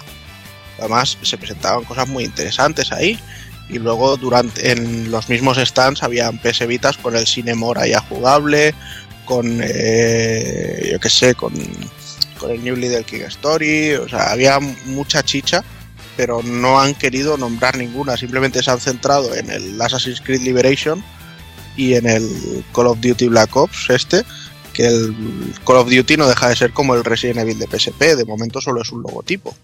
Mm. Entonces, bueno, veremos a ver pero en cualquier caso, bueno, estos dos me parece muy interesante que sean juegos diferentes, que no sean el mismo juego que sale en Play 3. Y por el resto, ya te digo, a ver, hay cosas, porque me parece incluso que son más juegos de lo que se ha podido ver de Nintendo 3DS, por poner un ejemplo troll. Y simplemente es eso, que no, se han molestado en nombrarlos y me parece fatal bueno, Nintendo 3DS igualmente luego lo comentaremos, pero ha presentado bastante más cosas que, que, evita. Igualmente, personalmente yo creo que, es una gran cagada de Sony. Eh, yo creo que, tenían la, oportunidad de oro de, de, dar un golpe en la mesa y decir esto, eh, esto es Vita y, le vamos a dar caña al tema. Yo creo que, va a pasar con... Espero que no, pero parece que va a tener el poco apoyo que tuvo PSP en su día y, la verdad es que es bastante triste. Pero bueno, vamos, vamos hablando de Nintendo y vamos a, a por Nintendo, vaya. Y nada, al día siguiente estábamos todos expectantes, ya que el señor Iwata nos había puesto ahí los dientes largos, nos, dijo que iba a ser la hostia, pero bueno, la conferencia empezaba con un, con un señor Miyamoto por allí rondando, haciendo sus historias con sus Pikmin y sus movidas. La verdad es que prometía mucho, pero bueno, ya, ya veréis a ver cómo acaba la cosa. Y nada, em, como decía, empezaba Miyamoto presentando Pikmin 3. La verdad es que tiene muy buena pinta. Que bueno, no deja de ser un Pikmin, pero tiene, tiene muy buena pinta, ¿no, Evil? Vaya, sobre todo mola, bueno, que es un juego que es muy adictivo. Que te pones a mm. jugar y te, y te engancha vivo, que creo que es la fórmula la fórmula mágica de Nintendo, lo que suele tener para atraparte, aunque luego la consola no sea técnicamente ningún prodigio. Mm. Y bueno, eh, veremos qué, provecho saca de, la nueva tableta de, control y qué novedades incluirá. La mm. verdad que se ve majo el juego y yo creo que, debe dar un buen rato de vicio. Sí, sí, sí. Y nada, y hablando de vicio, eh, si hay dos juegos que sabe Miyamoto que me va a vender a mí una consola, una es un Mario y la otra es un Zelda, por razones obvias. Y nada, y lo dicho, New Super Mario Bros. U que pocas novedades al parecer, eh, alguna cosita, traje nuevo de Mario Ardilla, que después pues, se puede planear y todas las cositas. Eh, no deja de ser un New Super Mario Bros. vitaminado en HD. Y bueno, ya lo sabéis, diversión y amor elevado, elevado a, Nintendo. ¿O no, Evil? Ahí está. Eh, yo esperaba, la verdad, que me hubieran sorprendido con un Mario Bros. 4, que hubiera sido la puta hostia. Espero que en este juego le metan algo de dificultad para que disfrutemos los que los que disfrutábamos con el masoquismo de Super Mario Bros 3 o los mundos secretos de Mario World. Sí, sí, según ahí por ahí hablaban de un modo hardcore. ¿eh? No sé si será cierto, pero eso, eso se hablaba. Pues eso sí que prometería, la verdad, porque el único problema que le achaco los New Super Mario Bros. en sí es que son un poquillo fáciles y entonces darle, dotarles de aquella dificultad de antaño, al menos en un modo que tú lo pudieras seleccionar o, algún mundo secreto, en, en, alguna forma, yo creo que ahí es donde brilla el juego y donde te lo hace legendario y es lo que a mí me molaría, la verdad. Yo la verdad que el Super Mario este de Wii U me lo vendieron porque para mí parecía más un Super Mario World que un Super Mario Bros. Entonces, ya ahí yo cuando ya había que llevaba el Yoshi cogido y le iba dando comida, ya dije, uh, qué ganas. Sí, además, eh, aquí se veía implementado lo de los mensajitos en eh, durante el juego y eso, y bueno, eso puede tener su gracia. Mm. En, el, en, el, mapa, eso que se veía la gente que había dejado mensajes y todo eso a lo, a lo de Souls, como comentábamos antes. Pero bueno, eh, en principio aquí dejaba de ser la, la conferencia casual, entre comillas, y empezaban con, presentando el hardcore. Y empezaban con Batman Arkham City Armored Edition, que bueno, me parecía que con la que con el mando de, de Wii U le van a dar unas buenas, unas nuevas opciones, ¿no? así, Hazard? Pues a ver, yo me estuve mirando el vídeo y tampoco es que se den muchas, muchas más opciones de las que tenemos en el juego. A ver, mm. pues podemos mirar el mapeado y todo esto, eh, tiene alguna cosa como detectar dónde están los enemigos, pero al fin y al cabo sigue siendo lo mismo, pero con, con, la mierda de la, tablet para elegir dónde quieres que exploten los, bueno, los explosivos que quieres, que exploten, pero es que no le vi no le vi nada, ni siquiera salía la, Catwoman. O sea, eh, pues que bueno, eh. pero a ver, eh, yo creo que está bastante bien que, saquen este juego porque así Nintendo demuestra que también da un poquito de soporte a las, a third parties, que es lo que es lo que necesita para, para igualarse con las otras. Sí, y además hablando de third parties, tras este venía el juego que, hace que Evil odie el mundo y todas esas cosas, que era sin, ni más ni menos que Ninja Gaiden 3, que sé que la, puta y la dolió. Sí, bueno, esta es la, la puto Team Ninja Edition, para decirlo así claramente, que bueno, más o menos todo lo, que, nos, que nos quejamos usuarios y críticos, pues todo ese contenido que nos faltaba, pues se lo van a meter a esta versión es decir, podremos desmembrar a los enemigos, algo que nunca había hecho el Hayashi este. Uy, pero que se ve que. Eh, Nintendo ir despedazando, ¿cómo puede ser esto? Sí, sí, sí, fue bastante sorprendente. Y más este tío que fue el creador de la, de la niebla púrpura de, del Ninja Gaiden Sigma 2, ¿sabes? O sea que, que total, muy bestia, Además, sorprendido y todo, sobre todo esto. Mm. Luego seis armas, varios nimpos para darle un poquito de variedad al juego. Esto la verdad que que va a hacer al juego bastante más bestia de lo que era. Y luego también eh, que poder evolucionar al personaje eh, con energía y cositas. O sea que todo lo que nos quejábamos que le faltaba, pues metido en este juego. ¿Y, tú no crees que eso huele a Ninja Gaiden 3 Sigma? Podría oler, pero bueno, esta para mí es la puto Team Ninja edición, o sea que ya está. Así de claro. Y tras esto también nos salía un nuevo tráiler de Scribble Unlimited, que bueno, que es una vuelta de tuerca más a la primera entrega. Eh, y después eh, un tráiler con varios, con varios juegos entre comillas hardcore, que podíamos ver por ejemplo Darksiders 2, podíamos ver Mass Effect 3 y también Tekken Tag Tournament 2 con, opciones, con opciones nuevas. Eh, bueno, no ni entenderas podríamos decir. Veíamos como, como durante el vídeo el, uno de los jugadores se comía una, seta y se hacía gigante y aplastaba al otro y todas esas cositas. Nintendeces. dime nada. Dime. Nintendeces. Nintendeces, es correcto. correcto, correcto. Y nada, creo que también salía alguien si alguna cosita más, pero bueno, nada remarcable. Pasado esto, hacían un pequeño paréntesis en 3DS, no sé por qué, porque dijeron que iban a hacer una conferencia solo de Wii U y otra solo de Nintendo 3DS, y aquí presentaron exactamente lo mismo que se presentó eh, un día después eh, para 3DS, pero bueno, más, más comprimido. Pero bueno, nosotros lo vamos a aumentar todo aquí y así fuera. Eh, empezamos con New Super Mario Bros. 3DS, un juego, pues lo, he dicho, ¿no? Para vender consolas por un tubo. El juego trae un nuevo power-up, que es el power-up dorado, el, podríamos llamarlo el de Rey Midas, que, va, a ser un festival de monedas, pero impresionante. Si habéis visto el vídeo, la verdad es que merece la pena verlo porque es, increíble, o sea, es brutal. Y lo más importante es que este juego sale este, este mismo agosto, o sea, esto van, van a piñón. Tras esto, otro juegazo, Paper Mario 3D. Este juego pinta increíble y además este juego con las 3D yo creo que va a ser muy, muy, muy guapo. ¿Vamos así, Evil? Vaya, sobre todo el diseño, tío, que el diseño y las locuras que tiene. es, lo mejor que la originalidad y, todos estos aspectos que suele trabajar Nintendo en, esta saga. Y viendo el tráiler, muy buena pinta. Y sobre todo, a ver, viendo el tráiler en 2D... Eh, parece más, normalito, pero yo creo que, que, usando la opción 3D el juego va a ganar muchísimo en el diseño, porque creo que van a trabajar sobre todo ese aspecto. Mm. Sí, sí.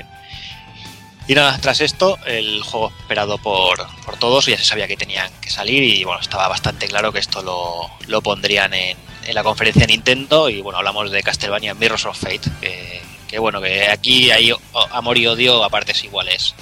Hazard, ¿tú de qué bando estás?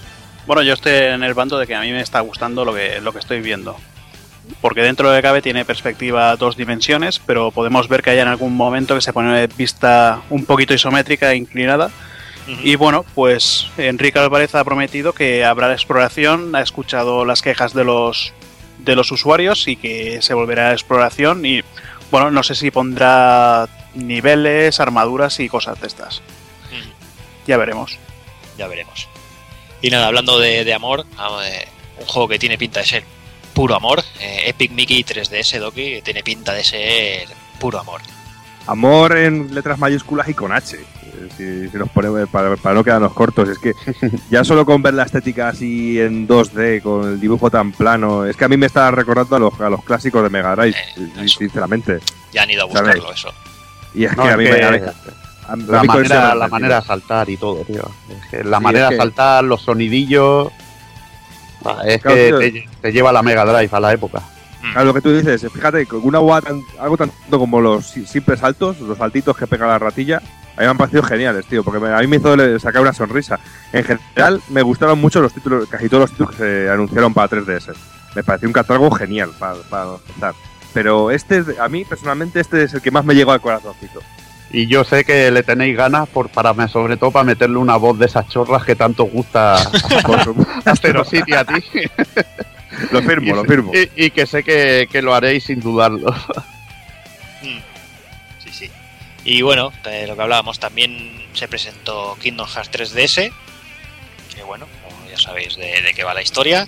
Y una pequeña una sorpresa entre comillas no porque ya se pudo probar, pero bueno, Luigi's Mansion Dark Moon que también tiene muy muy buena pinta. Y fuera de conferencia, que esto me lo ha apuntado por aquí el amigo, el amigo Evil, eh, se ha anunciado, creo que no sé si ha sido hoy mismo, que se ha anunciado el nuevo Fire Emblem para 3DS. Sí, sí, el nuevo Fire Emblem un juego de estos que para mí ya me sube el catálogo, de estos que te sube uno o dos puntos un catálogo de una consola. Para mí es un título indispensable. Mm. Sí, sí, hombre. Yo creo que, se hará vender unas cuantas 3Ds en Japón si nos han vendido ya por Monster Hunter. Yo creo que este, que este venderá otro, otro puñado.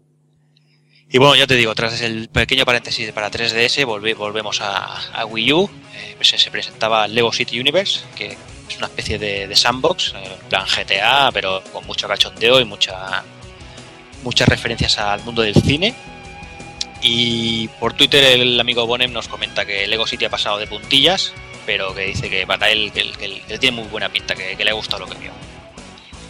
Tras Lego City, eh, el, gameplay desesperado de, de, Zombie U, que bueno, que el juego no tiene mala pinta. Eh, se mostró muy muy bien el, las cosas que se pueden hacer con el mando, que creo que, está muy bien, ¿no? Lo de abrir las puertas y y todo en general, yo creo que es que, parece que se le va a dar muy buena utilidad al mando. Y bueno, esperemos, a ver, técnicamente se ve bien. Eh, se comenta que en el juego no tendrás energía, que a la primera, al primer golpe estarás muerto. Y bueno, yo creo que, será divertido. Y ponen también nos comentaba que, creo que esa frase la, ha oído en algún lado, que decía que espera que, Zombie U no sea el siguiente Red Steel, ¿no? Que parecía que, aprovechaba todas las, las características de la consola, pero luego, se quedó a mitad de, intento. Y bueno, finalizando la, conferencia, Nintendo presentó Nintendo Land, que es, bueno, de los propios creadores de Wii Sport, que son minijuegos para, ya sabéis, minijuegos basados en, el mundo de Nintendo, para jugar ahí en plan de borrachera y con los colegas y todas estas cositas. Y nada, por parte de Nintendo, aquí se quedó la historia, ya os digo. Un día después hicieron la, conferencia solo dedicada a 3DS, pero vamos, lo que hemos comentado aquí es básicamente lo que, lo que se pudo ver allí. Tras esto vino la, conferencia, la, mejor conferencia técnicamente hablando, la de Bandai Namco. Eh, estaba ahí Hazard ahí a tope viendo la conferencia. madre mía. pipa, espectacular. Me lo, pasé de puta madre, tío. Sobre todo escuchar la, mierda canción. Ya, es que, a ver, le pillabas asco a los juegos directamente antes de, jugarlos.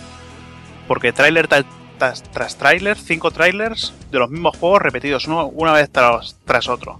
Veías ahí el tan tan tan todo el rato los putos tanques. que madre mía, tío. No sé cómo, cómo hicieron eso. Y es que... Sí, dime. No, no, digo ah, que vale, un total despropósito, que yo me acuerdo que me puse, vi dos rondas de trailers y dije, esto es una mierda, fuera, no, Yo mientras hacía, otra, cosa, pues bueno, lo dejé de fondo, de vez en cuando iba cambiando y veía los mismos trailers, hasta que una vez, de casualidad, salió por allí el, el, Jarada, con sus gafas de sol típicas, y bueno, enseñando un poquito de, del Tekken Tag Tournament 2 que enseña un poco, pero después ya nada más acabar con el tío, que, que también le falla el, el, micro. Pues después otra vez otra ronda de trailers y así me parece que se tiraron otras dos horas. Increíble. No sé, no sé ni cómo acabaría ya. Madre mía, no, yo tampoco, pero bueno. Destacar de, esos trailers, entre comillas, lo que ya sabíamos, One Piece y sobre todo Niro Kuni. Otro juego que se nos va al 2013 que, Amor en estado puro, vamos. Bueno, y otro, el Dark Souls edición de PC. Sí, pero bueno, eso ya. Sí, bueno, eso ya se sabía, pero también a destacar. Sí, sí. Y bueno, eh, otra compañía que, que no hizo conferencia, pero sí que ha ido soltando cositas día tras día, eh, es Capcom. Empezó, bueno, ya lo sabéis, con Resident Evil, que ha estado bombardeando bastante. Trailers, eh, gameplays de los tres players y varias cositas. Y después también tenemos, eh, también hubo bastantes gameplay de, de DMC, de, de My Cry, que bueno, ya sabéis lo que opinamos todos, que bueno, lo que decimos, ¿no? A Takoku le gusta, a David no le gusta, y bueno, habrá, que, a que probarlo. Objetivamente, que el gameplay parece mejor, pero el Dante sigue dando asco, tío. O sea que Eso sí, es lo que hay. Pues, pues yo solo digo, a mí los dos anteriores me gustaron por la, historia y encima el, el Enslave eh, tenía uno de los mejores doblajes que hemos podido escuchar por aquí por España. Y bueno, pues a ver, ya veremos con este. Encima sale la tía esta que, bueno, salen tetitas. habrá que probarlo. Al, igual, que, habrá que probar los Planet 3. tampoco, no sé, me la, la, prostitución inversa. Un juego de acción convertido en survival horror. Sí, sí, no sé, muy raro, muy raro. A mí me da miedo este juego, y no porque sea un survival, ¿eh? No, es que hasta los mechas el diseño es raro, tío, porque el mecha parece más un robot minero, una cosa rara, tío, no, no parece un, cacharro de acción, es que, no sé, han cambiado, han re, la saga, ya no sé ni decirlo. inversa. Sí, sí. Y nada, eh, también nos comentaba Ibri por, por Twitter que decía que, comentáramos eh, el, eterno rumor que aparece últimamente, que es el, rumor de un nuevo Dark Stalker que, volvía a coger fuerza antes del E3 y otra vez, o sea, nadie ha dicho nada. Bueno, nadie ha dicho nada, pero algo se ha visto. Porque en el tráiler que presentó Capcom del Street Fighter por Tekken de Vita, hicieron, como siempre hacen, dos vídeos. Uno presentando personajes, eh, así en movimiento en el juego, y luego otro, digamos, de intro eh, mezclándolos. Y en el de presentar así con escena CG los personajes, eh, hay una en la que sale un niño con una camiseta en la que pone el mensaje típico de Darkstalkers is not dead. Así que están ahí, ahí, que dices, bueno, ¿nos está troleando el hijo de la gran puta este del ono o... Hombre, como siempre. O, qué está pasando? está IPando, tío, creando IP. O sea que no se sabe nada claro, pero yo estoy pues deseándolo. Cuando lo anuncien, me polvo. Así de claro. Sí. ¿Y Capcom no presentó el, el spin-off de Los Planet? No, no. mostró nada ni nada tampoco. Supongo que se lo guardan para el Tokyo Game Show. Ah, bueno. puramente Bueno. Sí, sí. Y nada, las conferencias, bueno, tampoco eran conferencias, pero bueno, esto es lo que, lo que ha dado de sí las grandes compañías. Y bueno, eh, vamos a pasar a comentar unas cuantitas cosas así que van fuera de conferencia y que, no tenían cabida en el resto de, partes. Y empezamos con, Platinum, con Amor, con Project P100. Eh, yo sé que Evil lo vio y se le cayeron las, bragas al suelo. Bueno, no, a, ver, es que me gustó, me, hizo sobre todo mucha gracia porque parecía un juego muy original. Lo de llevar varios superhéroes y que la ciudad esté invadida por alguien y, y les vayas pegando, haciendo distintos combos, usando distintos poderes de, de cada personaje, y, pero con el estilo Platinum, me hizo muchísima gracia. Mm. Y lo vi que se podría hacer una experiencia así jugable, muy divertida y de aquellas que me gustan, que, eso, que mezclan originalidad con, con buen hacer, con jugabilidad. Sí, bueno, Ahora que empezar a ahorrar para una Wii U, ¿no? Bueno, ya veremos al final lo que nos vende tú, ahorrando, ya está, si ya lo tiene ahorrado. Y nada, también se podíamos ver un, Trailer de, bueno, con gameplay del próximo Star Wars, no sé si es 1313, 1313 o 1313, no yo que sé qué cojones, pero la verdad que técnicamente el juego pinta increíble. Y aquí, bueno, es donde quería llegar yo cuando comentaba antes lo del tema de PCs y todo eso. O sea, este juego no lo mueve una PS3 y una 360, pero vamos, ni, puestas en paralelo. Yo creo que, las compañías, eh, una de dos, cuando se están avisando de que el siguiente cambio de generación está ya aquí.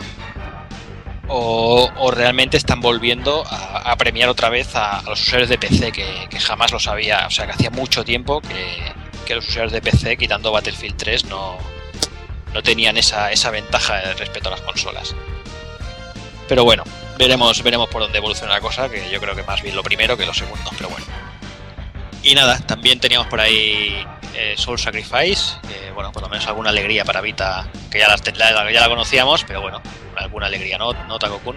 Pues sí, la verdad es que a mí el juego este me, tiene loco, la, impresión que me está dando lo que se va viendo y creo que Lina Fune está haciendo un, trabajo cojonudo con, con, la idea que han tenido y bueno, habrá que verlo, pero por lo que se hablaba de la demo y eso, se ve que es no hay combate, rollo lucha, espadas y eso, sino que es pura magia, o sea, todos son magias.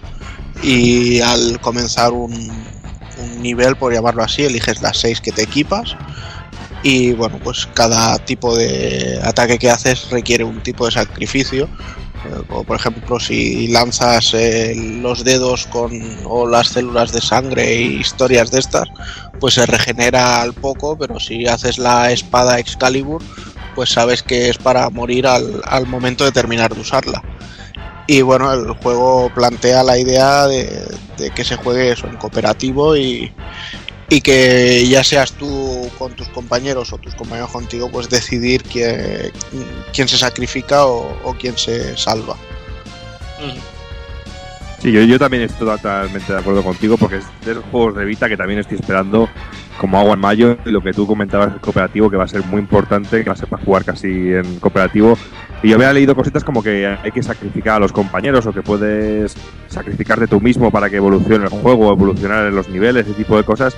Yo creo que es una idea muy, muy original y que, que tiene muy buena pinta. Y lo que se ha visto en el tráiler a mí me ha gustado mucho. Y es que yo sigo, yo soy un, un fuerte defensor de Vita me está gustando mucho, lo que estoy jugando hasta ahora me está gustando mucho y este juego tiene, tiene todas las papeletas para estar aquí conmigo en cuanto salga. A mí me va a hacer, seguramente me haga, hacerme con una vita este jueguecito, porque la verdad que tiene muy buena pinta. Yo creo que tiene muy buena pinta Persona 4 de Mayonaka, ¿no, Evil? Buah, ese es tremendísimo. Eh, coger los personajes de persona y dárselos a Art System para que te haga un juego de lucha, pues ya sabes que es un epic win, o sea que por supuesto. ese juego tiene unos escenarios impresionantes. Está anunciado en Estados Unidos por Atlus y espero que alguna compañía lo coja rápido y nos lo traiga aquí. Si no, tocará pillárselo por importación de Play 3. Sí, creo que para, para UK Rising Star creo que ya lo ha anunciado. ...a cojonudo, entonces. Sí, sí.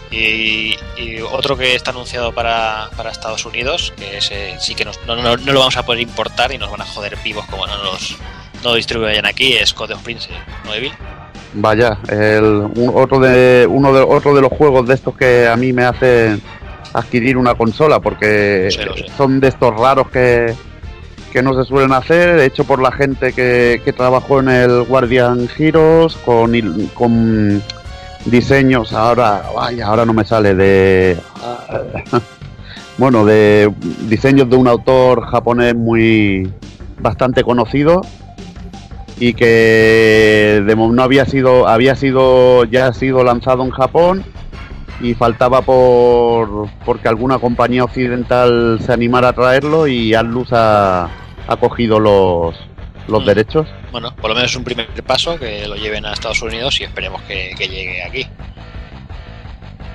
Y otro, otra cosita que querían comentar también por aquí, el de Light 5, que yo sé que es debilidad de Hazard, que le gusta ese movimiento pendulante.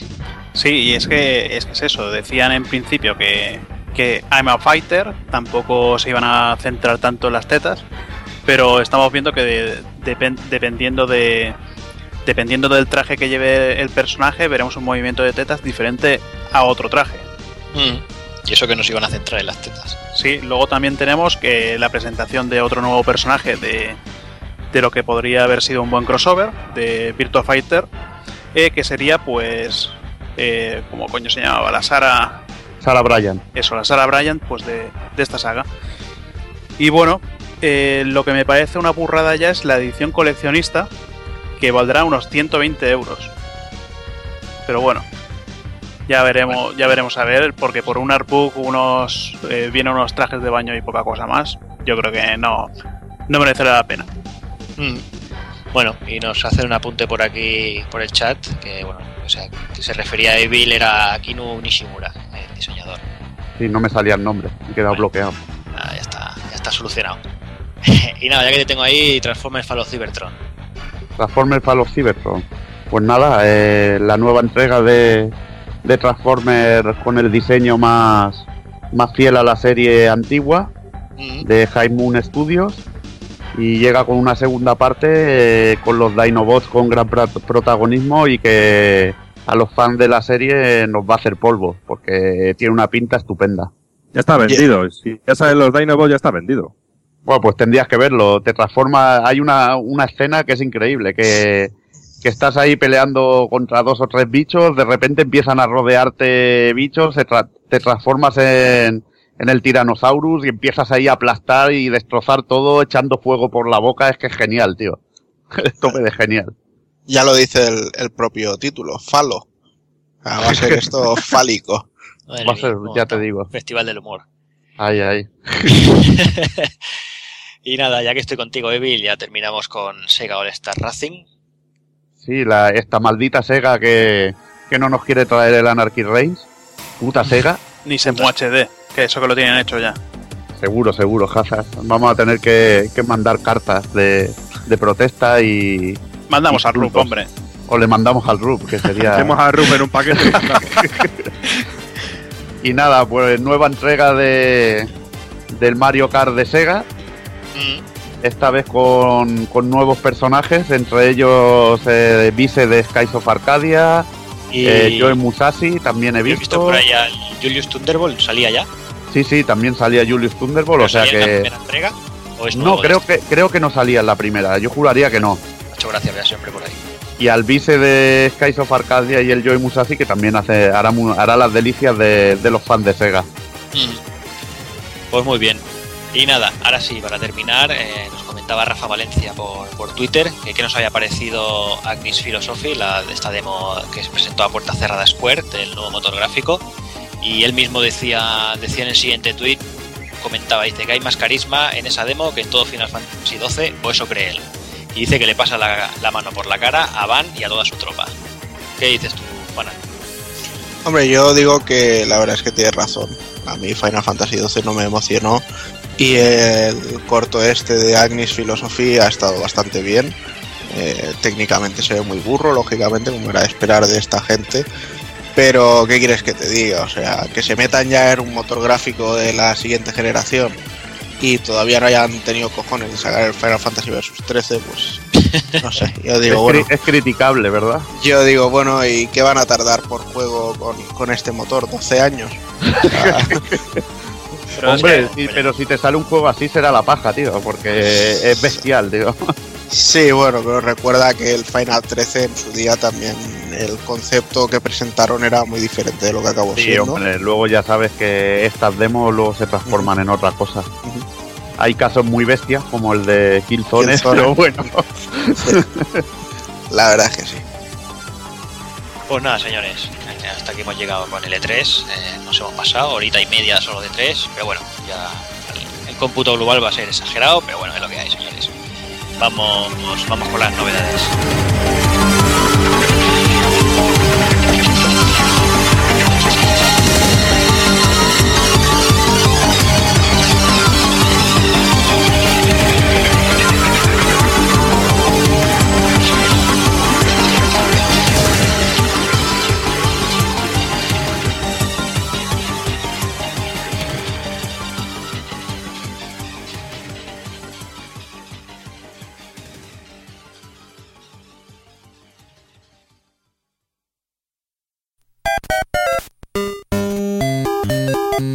Visítanos en pulpofrito.com. Te esperamos.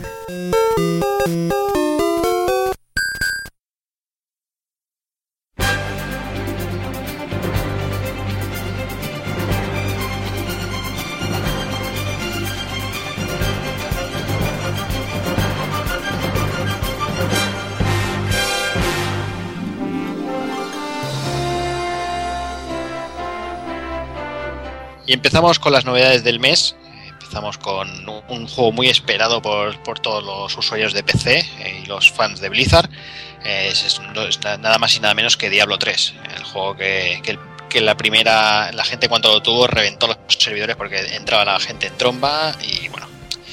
Igualmente, ya sabéis que nosotros PC tocamos muy poco. Eh, hemos intentado encontrar a alguien que nos hablara 5 o 10 minuticos del juego y no ha habido manera, así que lo dejamos ahí. Seguramente sea un juegazo, no digo que no, pero bueno, como no lo hemos tocado ninguno, pues para qué vamos a hablar de él, para hablar mal o, decir y, pero, lo, pero lo que nos hemos reído cuando me pasaste el vídeo de las ratillas, lo que me llega a reír, tío. Sí, es que era totalmente gráfico el, problema. No, pero también hay que decir que al menos los vídeos que hace Blizzard son una auténtica maravilla, ¿eh?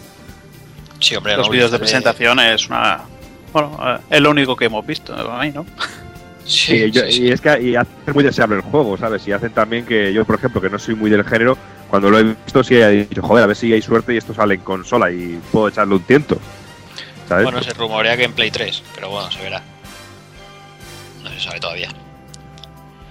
Y nada, el día 18 de este mismo mes eh, salía a la venta el que se está considerado ya por mucha gente el GOTI de este año y hablamos de, de Max Payne 3, que bueno, no ha podido grabar al final, que era el que estaba aquí yo alucinando con el juego. Y bueno, tenemos a Hazard, que también lo ha terminado y que nos contará un poquito de qué vale la historia. Bueno, explicaré un poquito por encima, ya que si queréis saber un poquito más de mi opinión, yo creo que en pulpofrito.com eh, allí tenemos el, extenso análisis que hice. Pero bueno, ahora para, el Pulp Podcast, pues a ver, es, eh, el juego, pues digamos que era una franquicia que empezó hace bastantes años Remedy y bueno, pues eh, no sé por qué, supongo igual porque se pusieron con, Alan Wake, eh, el juego pasó a manos de, Rockstar Vancouver. En un principio todo el mundo tenía, tenía miedo a ver qué iba a hacer Rockstar, porque digamos que juegos de acción, eh, a ver, los hace bien, pero suelen ser del tipo sandbox. Y bueno, yo creo que todo el mundo ha acabado contento, o al menos los que, los que no esperaban que fuera Noir y a ver, a mí el juego me ha encantado. Yo, yo, yo, por ejemplo, perdona que, te interrumpa, yo, todavía no tengo, no tengo el juego y todavía estoy dudando de, comprarlo o no, porque a mí me, gustó, me gustaron mucho las dos primeras entregas, pero algo que me ha parecido siempre muy interesante de Max Payne ha sido ese ambiente oscuro que tenía las, las ciudades, o la nieve cayendo, o esa tristeza que siempre transmitía el personaje de Max Payne y después, cuando he visto los vídeos o he estado viendo ciertas ilustraciones del juego, lo he visto todo como muy luminoso. ¿Sabes? Lo he visto todo como un Brasil lleno de luz, con muchos colores, incluso la ropa de los enemigos muy colorida. Mm, ¿Tú has visto, tú que has jugado a los otros juegos también, has visto mucha diferencia o te ha cantado demasiado eso a ti? Bueno, a ver, a mí no, no me ha cantado porque, a ver, encuentras escenarios bastante luminosos, pero también tienes tienes bastantes cosas como digamos los bajos fondos de, Brasil. Vas por las favelas, vas eh, hoteles destruidos y no sé, yo lo, veo correcto y una buena continuación porque digamos que te van metiendo flashbacks de lo que sería eh, Max Payne desde que acabó la segunda parte con, bueno, no sé si se puede decir, con la, con, con la muerte de Mona Sachs y digamos que bueno todo, toda la cadena desenvolupa o bueno se desarrolla o acaba en lo que lo que sería el principio de Max Payne que como digo te lo van metiendo en flashbacks hasta que llega a un final brutal sí parece que los escenarios son muy luminosos pero el personaje está totalmente roto y destrozado no eh, sí, sí, cada vez está mucho más hecho polvo que los anteriores. Ahora encima de darle a los analgésicos, le da también a la bebida y está destrozado. Eh, cosa que, por cierto, los analgésicos es, el único modo de recuperar vida. No es lo típico que te, ponen a caldo a tiros y te tienes que esconder. Algo que yo creo que es muy, muy de agradecer en esta, en esta época. Bueno, yo lo que creo, eh, con lo que comentáis de los escenarios, eh, es que realmente el juego, si de, algo puede presumir, es de ser muy variado en, cuanto a, escenografía. ¿Vale? Y sí, hay mucho Brasil muy colorido, historias, pero también contrasta con otros muy lúgubres. Y realmente cuando ya te meten a Brasil es que te lo tienen que meter así para que tú veas todo el rollo de las bandas y esas historias. Entonces, eh, o sea, no, no es un cambio que digas mm, por qué han pasado de esto al otro sino que jugándolo lo ves y, te parece completamente lógico. Y lo que también me gustaría decir es lo increíble que es el, motor y las gráficas que le han puesto a este juego. Eh, bueno, es desde ver todo lo que es la trayectoria de las balas, cómo entran y salen de los cuerpos y el movimiento que hace el cuerpo después, a como si te chocas contra una barandilla y tocas con la barandilla la muñeca, cómo se, se tuerce todo, no sé, creo que, han hecho una cosa muy bestia en cuanto a este aspecto. Para mí no será el, el GOTI del año, simplemente porque es un juego con una mecánica muy, muy repetitiva, por decirlo así, ¿vale? Que no se me ha hecho pesado en ningún momento, pero también es por lo que decía antes, por la gran variedad de escenarios. Pero para mí ha sido un juegazo impresionante. Sí, bueno, eh, luego también tenemos el problema del, doblaje en inglés que nos viene nos viene encima con unos subtítulos que me parece que, ni Juan en su tele de, 46 pulgadas los ve bien. No, la verdad es que no. Pero bueno, es algo clásico, algo clásico que tenemos ya acostumbrados de Rockstar. Y bueno, yo el juego, mm, tú dices que no lo ves como Goti. Yo creo que Goti puede ser cualquier tipo de juego. Este está bastante bien hecho, gráficamente es una auténtica maravilla tienes, eh, aparte de los personajes que se dan un golpe en la barandilla, tú, por ejemplo, te usas el tiempo bala y si te das contra, contra una pared, eh, es que te quedas, te quedas rendido porque el tiempo bala se, se queda, se acaba directamente y te ponen a caldo. Hmm. Algo que, bueno, veo bastante bien y, bueno, a mí el juego me ha encantado. Yo, por lo menos, lo recomiendo. Sí, yo también. Eso descarado. Hmm. Hombre, me gusta eso que has dicho, que, no te esconde, o sea, que no recupera vida escondiéndote después de. Sí, sí, es que es lo que está bien. Y, eh, a eso le añades lo que digo, que te, estampas contra una pared cuando no tienes analgésicos y es que la has cagado, porque hay veces que te pegan un tiro en la cabeza y directamente te matan. Muy bien, pues nada, queda ahí de hecho y bueno, Supongo que Rub ya nos dirá. Supongo que lo tendrá él bastante más alto, porque creo que él quedó bastante flipa con el juego. Supongo que sí que será uno de los sus posibles gotis de este año. Unos días después, eh, el 25, eh, aparecía un nuevo juego de Cave. Eh, juegazo, la verdad. quizás el primero que podemos disfrutar en nuestras pantallas, en nuestra pantalla 16.9, porque el resto siempre teníamos ahí la típica pantalla en de opción vertical y con Akai Katana eh, podemos, yo creo que es el primero que disfrutamos ¿no? en, casa hay una tele, además a un precio reducido, creo que ha salido a 30 euros a la venta en España. Incluso se puede, bueno, se puede en España 30 euros, se puede conseguir incluso más barato. Lo que pasa que han llegado las unidades contadas y hay muchas quejas de muchos colegas que conozco y tal que no han podido encontrar el juego o donde han ido solo había uno y o sea, la distribución ha sido bastante triste en España y quizás la mejor opción para pillarlo es en UK y encima por unos 20 euritos que te puede llegar a salir. Mm. Y nada, eh, en este caso eh, Rising Star, que es quien se encarga de, traerlo, eh, no ha incluido la banda sonora como con el Pachi, una auténtica lástima porque la versión japonesa la, la Límites o la coleccionista llevaba la banda sonora en Arrange... y es una auténtica maravilla. Banda sonora de Ryu Umemoto que recomiendo porque la verdad que el, tema de la fase 4 en Arrange es una auténtica burrada.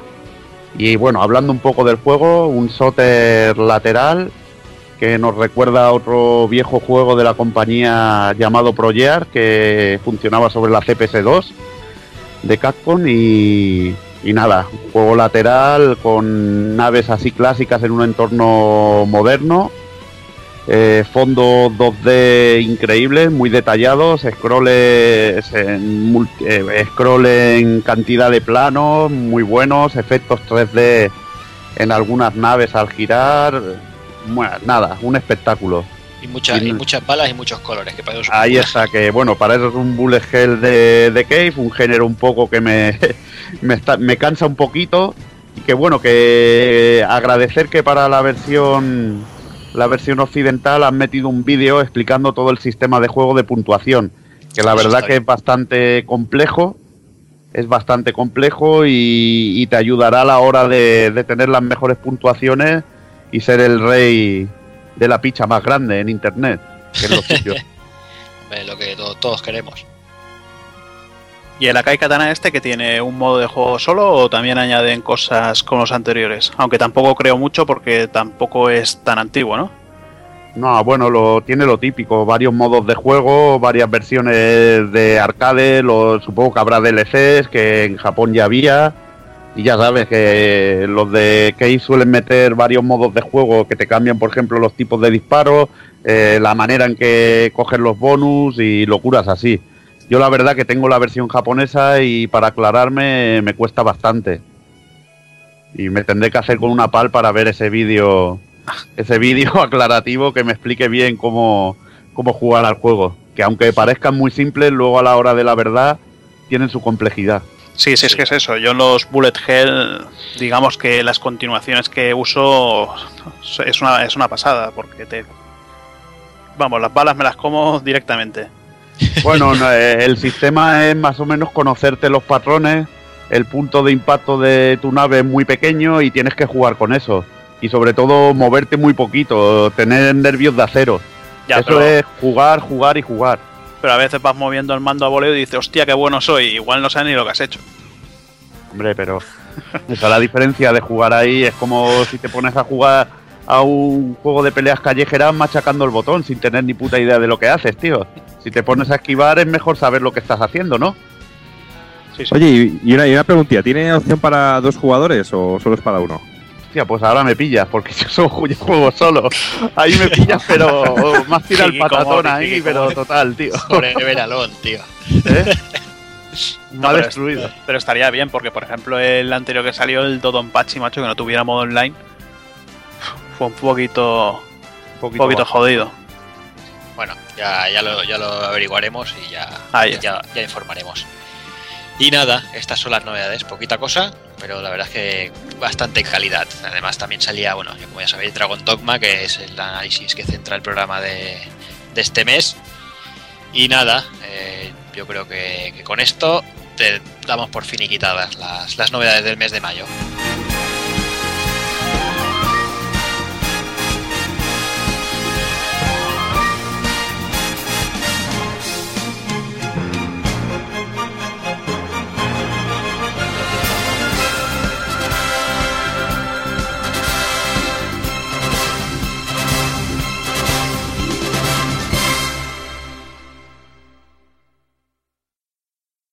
En el programa os hemos hablado de varios juegos de Platinum Games, pero cuando eran Clover Studios también tenían un juegazo, God Hand, y así lo demuestra este ending.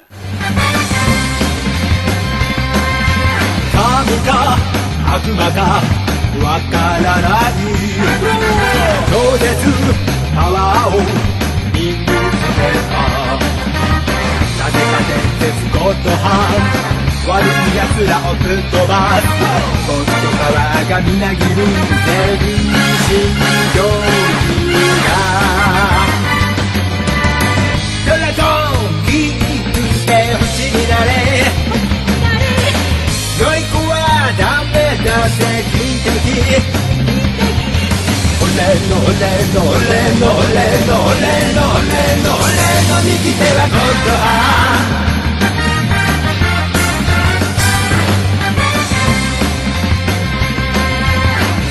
い世代の歌われるゴッドの力を一瞬で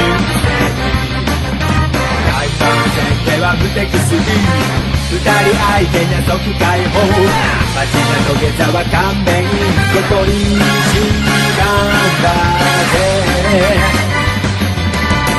必殺技だぜゴッドリーゴッドリゴッドリ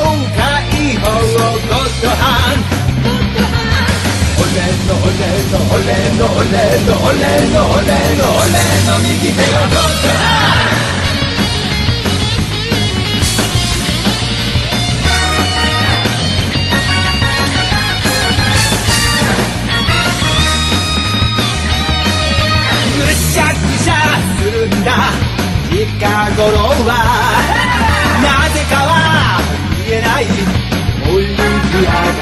コットハンドリューシらしさいやつらをぶっ飛ばせ鉄管敵の右でもオリやるに意味なし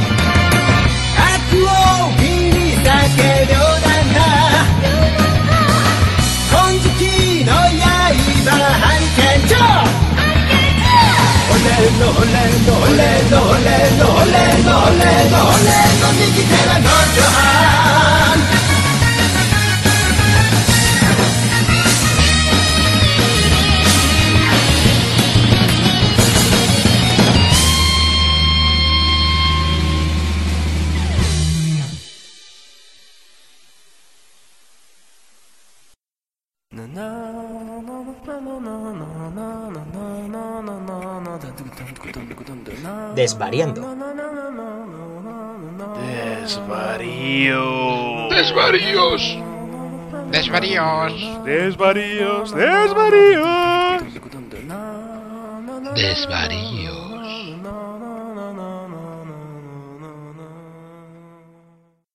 Bueno, hola a todos, amigos de Pool Podcast y oyentes del Pool Podcast. Soy Lo Peor, eh, uno de los colaboradores de Proyecto Chromatic y aparte tengo otro podcast que se llama Vemos Podcast, que publicamos muy de vez en cuando y que, bueno, ahí estamos. Y nada, como esto se trata de desvariar, pues, eh, me escribió Cero city y me dijo, ¿te interesaría hacer un desvariando para el Podcast? Y dije, vale, perfecto. Así que, como lo de desvariar se me da bastante bien, pues vamos a ir con una cosilla que os he preparado que se llama Mis problemas con las mujeres.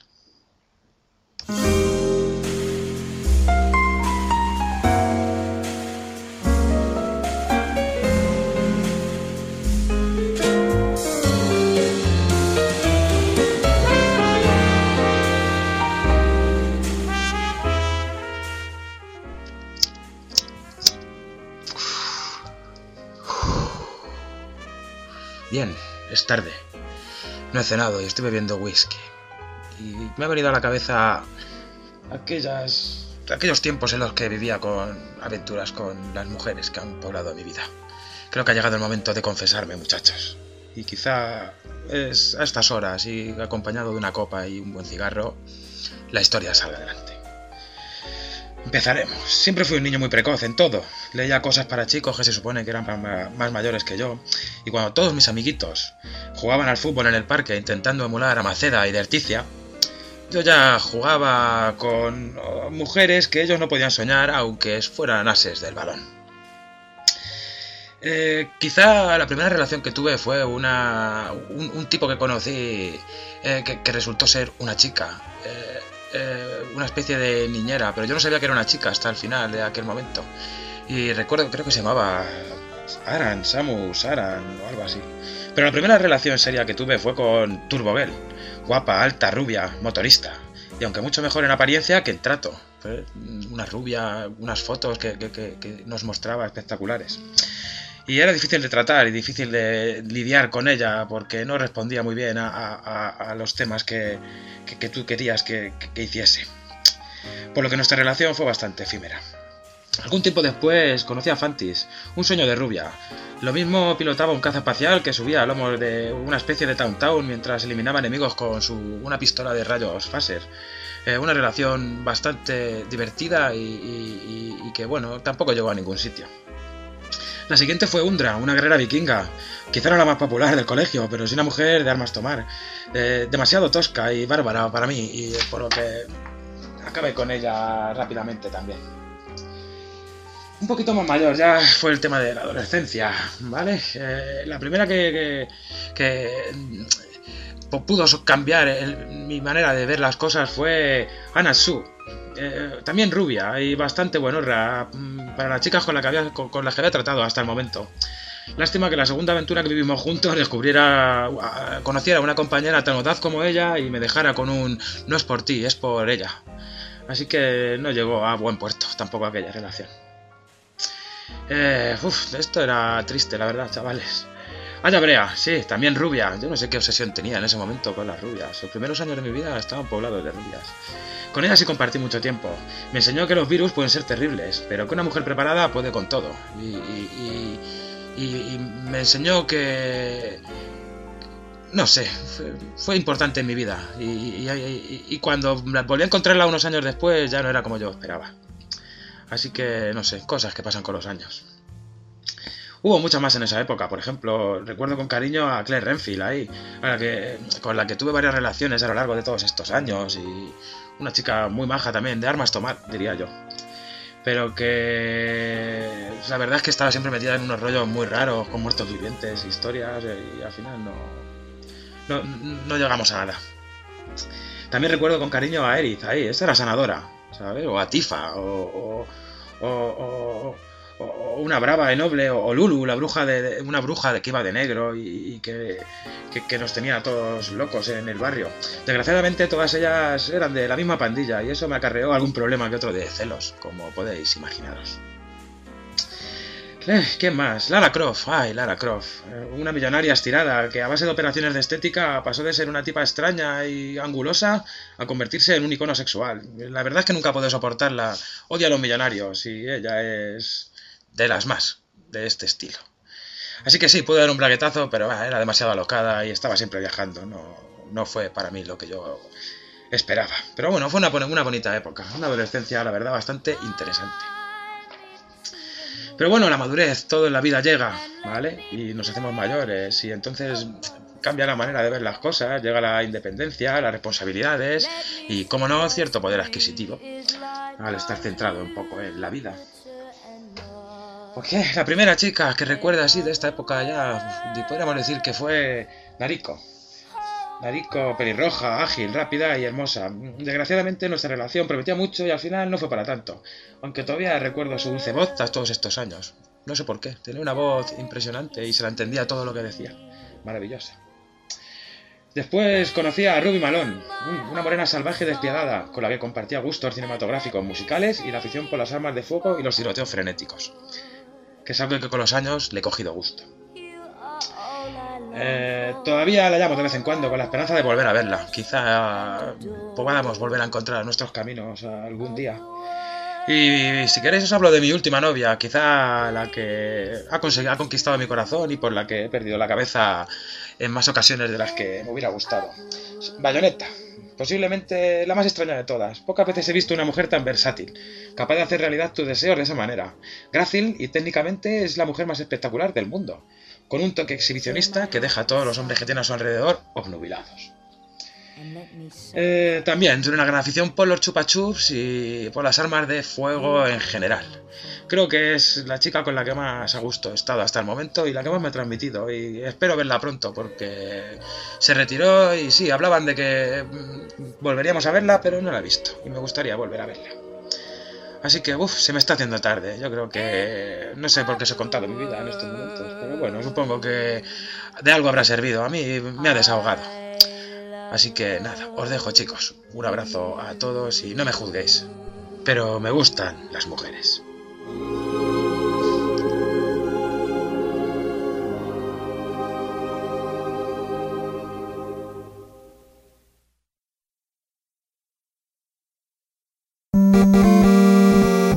pulpofrito.com.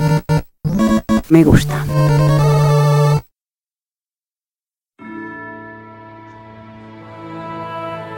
demasiadas lunas han pasado desde que el último Arisen consiguiera llegar hasta mí para reclamar lo que una vez fuera suyo. Cientos de años que parecen una eternidad. Y al fin en mi nuevo advenimiento a tierra de mortales, te encuentro a ti, un joven y sencillo pescador que ha sido capaz de armarse del valor suficiente como para blandir una espada contra mí, necio mortal.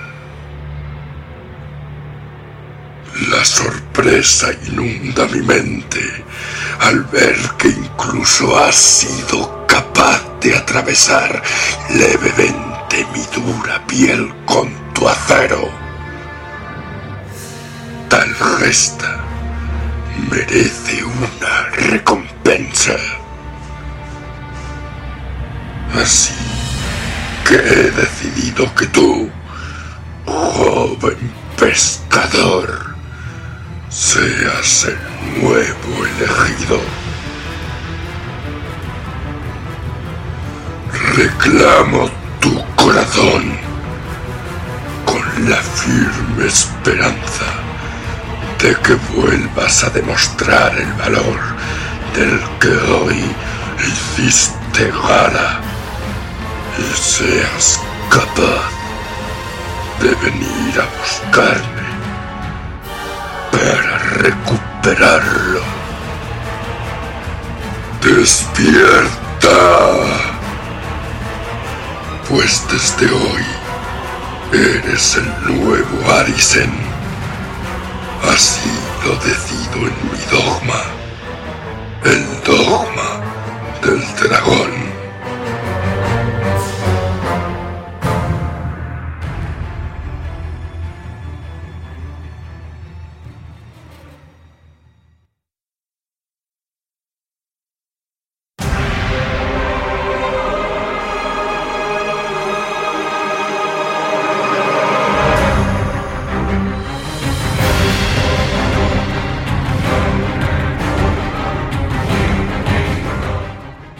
A finales de mes, eh, Capcom, sí, sí, Capcom, sacaba una nueva IP. Eh, Esos que, decís eso de que Capcom no solo hace reversiones y no saca juegos nuevos, pues mira, hostia, un juego nuevo, qué cosas más raras. Además, el juego, unos dicen que es un Monster Hunter, otros dicen que es un Skyrim. Pero bueno, ahora tenemos aquí a Doki que le ha estado dando candela y vamos a ver qué nos cuenta. ¿Qué nos dice Doki? Pues aquí estoy, que tengo los dedos quemados de tantas horas, que no tantas como el señor Hazard, que me ha impresionado el número de horas que lleva en el juego. Pero sí, aquí tengo entre mis pulgares el nuevo Dragon's Dogma y es que en, estos tiempos que corren, los aficionados a los acciones RPG no, no, podemos estar más contentos porque tenemos titulazos como Skyrim o The Witcher 2 o incluso Dark Souls y así un sinfín de títulos parecidos en unos puntos y muy diferentes en otros, corriendo cierto riesgo de que los usuarios puedan sentir cierta sensación de saturación del género como puede ocurrir en otros géneros como los shooters, que tenemos clones de clones y de clones de los clones en la actual generación. Pero lo que no cabe la menor duda eh, es que el género del RPG está en su mejor forma. Pues antes de empezar, si te parece, como has comentado lo de las horas, vamos a decir, yo llevo unas entre 3-4 horitas, eh, llevo poquito, la verdad es que no tenía mucho tiempo. ¿Tú, Doki, cuánta, por dónde andas? Pues yo llevo unas 35 horas aproximadamente de juego. Ahora estoy con todas las sidequests... ahí dando las candela y explorando y sacando al máximo, porque me gusta mucho eso de perderme y disfruto mucho de la exploración y disfruto mucho de las caminatas realmente, de este mm. tipo de juegos. Takokun, ¿tú cuántas horas llevas? Yo estaré ahora mismo entre las 20 y las 25. Pero también debo decir que esta semana no he podido ni tocarlo. está, mal. Evil, tú como yo creo, por ahí, ¿no? Un poquito, sí, más o menos, un poquito quizá más que tú, pero bueno. No mucho, lo que pasa es Y al experto de, hoy, aquí, Hazard, ¿cuántas horas llevas, Hazard? Bueno, yo llevo pues pocas, llevo 92 horitas, más o menos. Eh, sí, pero es, a ver, es que por ejemplo hay una cosa incomprensible en el juego que es que te dice que llevas 92 eh, horas y luego te pone eh, tiempo con peones de apoyo 177 horas. ¿Qué es eso? Sí, pero a ver, de 92 horas, pues sí, es lo que seguramente habré jugado, pero lo de los peones de apoyo, como no sea que mis peones han tirado 177 horas con otros Araisen, que también podría, mm, podría ser este tema. debe venir por ahí la historia. la gente se ha viciado más con mi peón que yo. Pero desde que salió 92 horas no te habrá dado tiempo ni a hacerte paja. No, yo lo que pasa es dejo el juego ahí y, y mi peona ya se ha aprendido todos los caminos y lo hace todo por mí ya. Ah, yo, creo que, yo, que tiene contratado uno, a unos operarios ahí y les tiene trabajando todo el día con un látigo para que vayan subiendo niveles. No, pero también es verdad que hay alguna vez que me he dejado el juego en pausa y, me he ido a trabajar. Joder. pues si mira, si mira que hace. No sé si subirá eso, pero supongo que sí. ¿Eh? Ahí, ahí, creando luces rojas, tío. Bueno, pero vayamos un poco al grano porque ya no vamos haciendo pajas y ya vamos. Sí, sí, dale, dale, Y bueno, y es que dentro de los tiempos que, los que corren, hay que decir que Capcom ha asumido un riesgo, porque aunque en los últimos tiempos Capcom es, es blanco de críticas y más críticas por el tema de los DLCs y explotación de sus sagas, lo que es innegable que, para mi gusto, siempre he tenido la sensación de que apuestan por historias nuevas e IPs también, también nuevas, como es este caso. Y siempre con un puntito Capcomiano que, que a los aficionados y que llevamos aquí tanto tiempo en el mundo de los videojuegos lo sabemos apreciar y lo, y lo, disfrutamos, y lo disfrutamos mucho. Y es aquí donde nos encontramos con Dragon, Dragon Dogma o cómo Capcom se mete de cabeza en el mundo del rock occidental del rock, no, del rol, coño. Con un título que, que, lleva a sus espaldas eh, las manos de 200 trabajadores y algo más de tres años de desarrollo y, algunas de las, y algunos personajes muy importantes dentro del mundo de la industria, como nos va a comentar ahora el señor Evil, bueno, sí, el juego está producido por Hiroyoku Kobayashi, programador de Resident Evil 1 y 2, que ahora hace el rol de, productor y que produjo ya en su momento Resident Evil 4 y que ahora es productor de Dragon Dogma y del próximo Resident Evil 6 y el director del juego Hideaki Tsuno que también ha trabajado en la saga de Bill My Cry e infinidad de juegos de Capcom. Ya sabes que esta gente está programado, está en el yoyo Bizarre, está en el Pro Juego... están en, mil juegos los de Capcom. Y bueno, pues se nota mucho este tema del Devil May Cry, sobre todo se nota mucho a la hora del combate, que es una cosa que iremos hablando después. Sí, sí, muy destacable, pero bueno, eso lo resolvamos un poquito para cuando lleguemos a ese punto dentro del análisis. Y hay una cosa que, yo este título lo llevo siguiendo desde hace mucho tiempo, desde que aparecieron aquellos vídeos hace ya algún tiempo y, y siempre Capcom ha, apostado por el, por el, este Dragon Dogma como un título muy importante y grande y las cifras que la acompañan yo creo que no son para menos. Pero no olvidemos que estas palabras las, las hemos escuchado también en otras, en otras ocasiones como fue en aquel Dark Void y que todos sabemos que fue un fracaso estrepitoso y digno para estar en la estantería del amigo Hazard, por supuesto, este juego. Sí, sí, pero a ver bueno, sigue, sigue.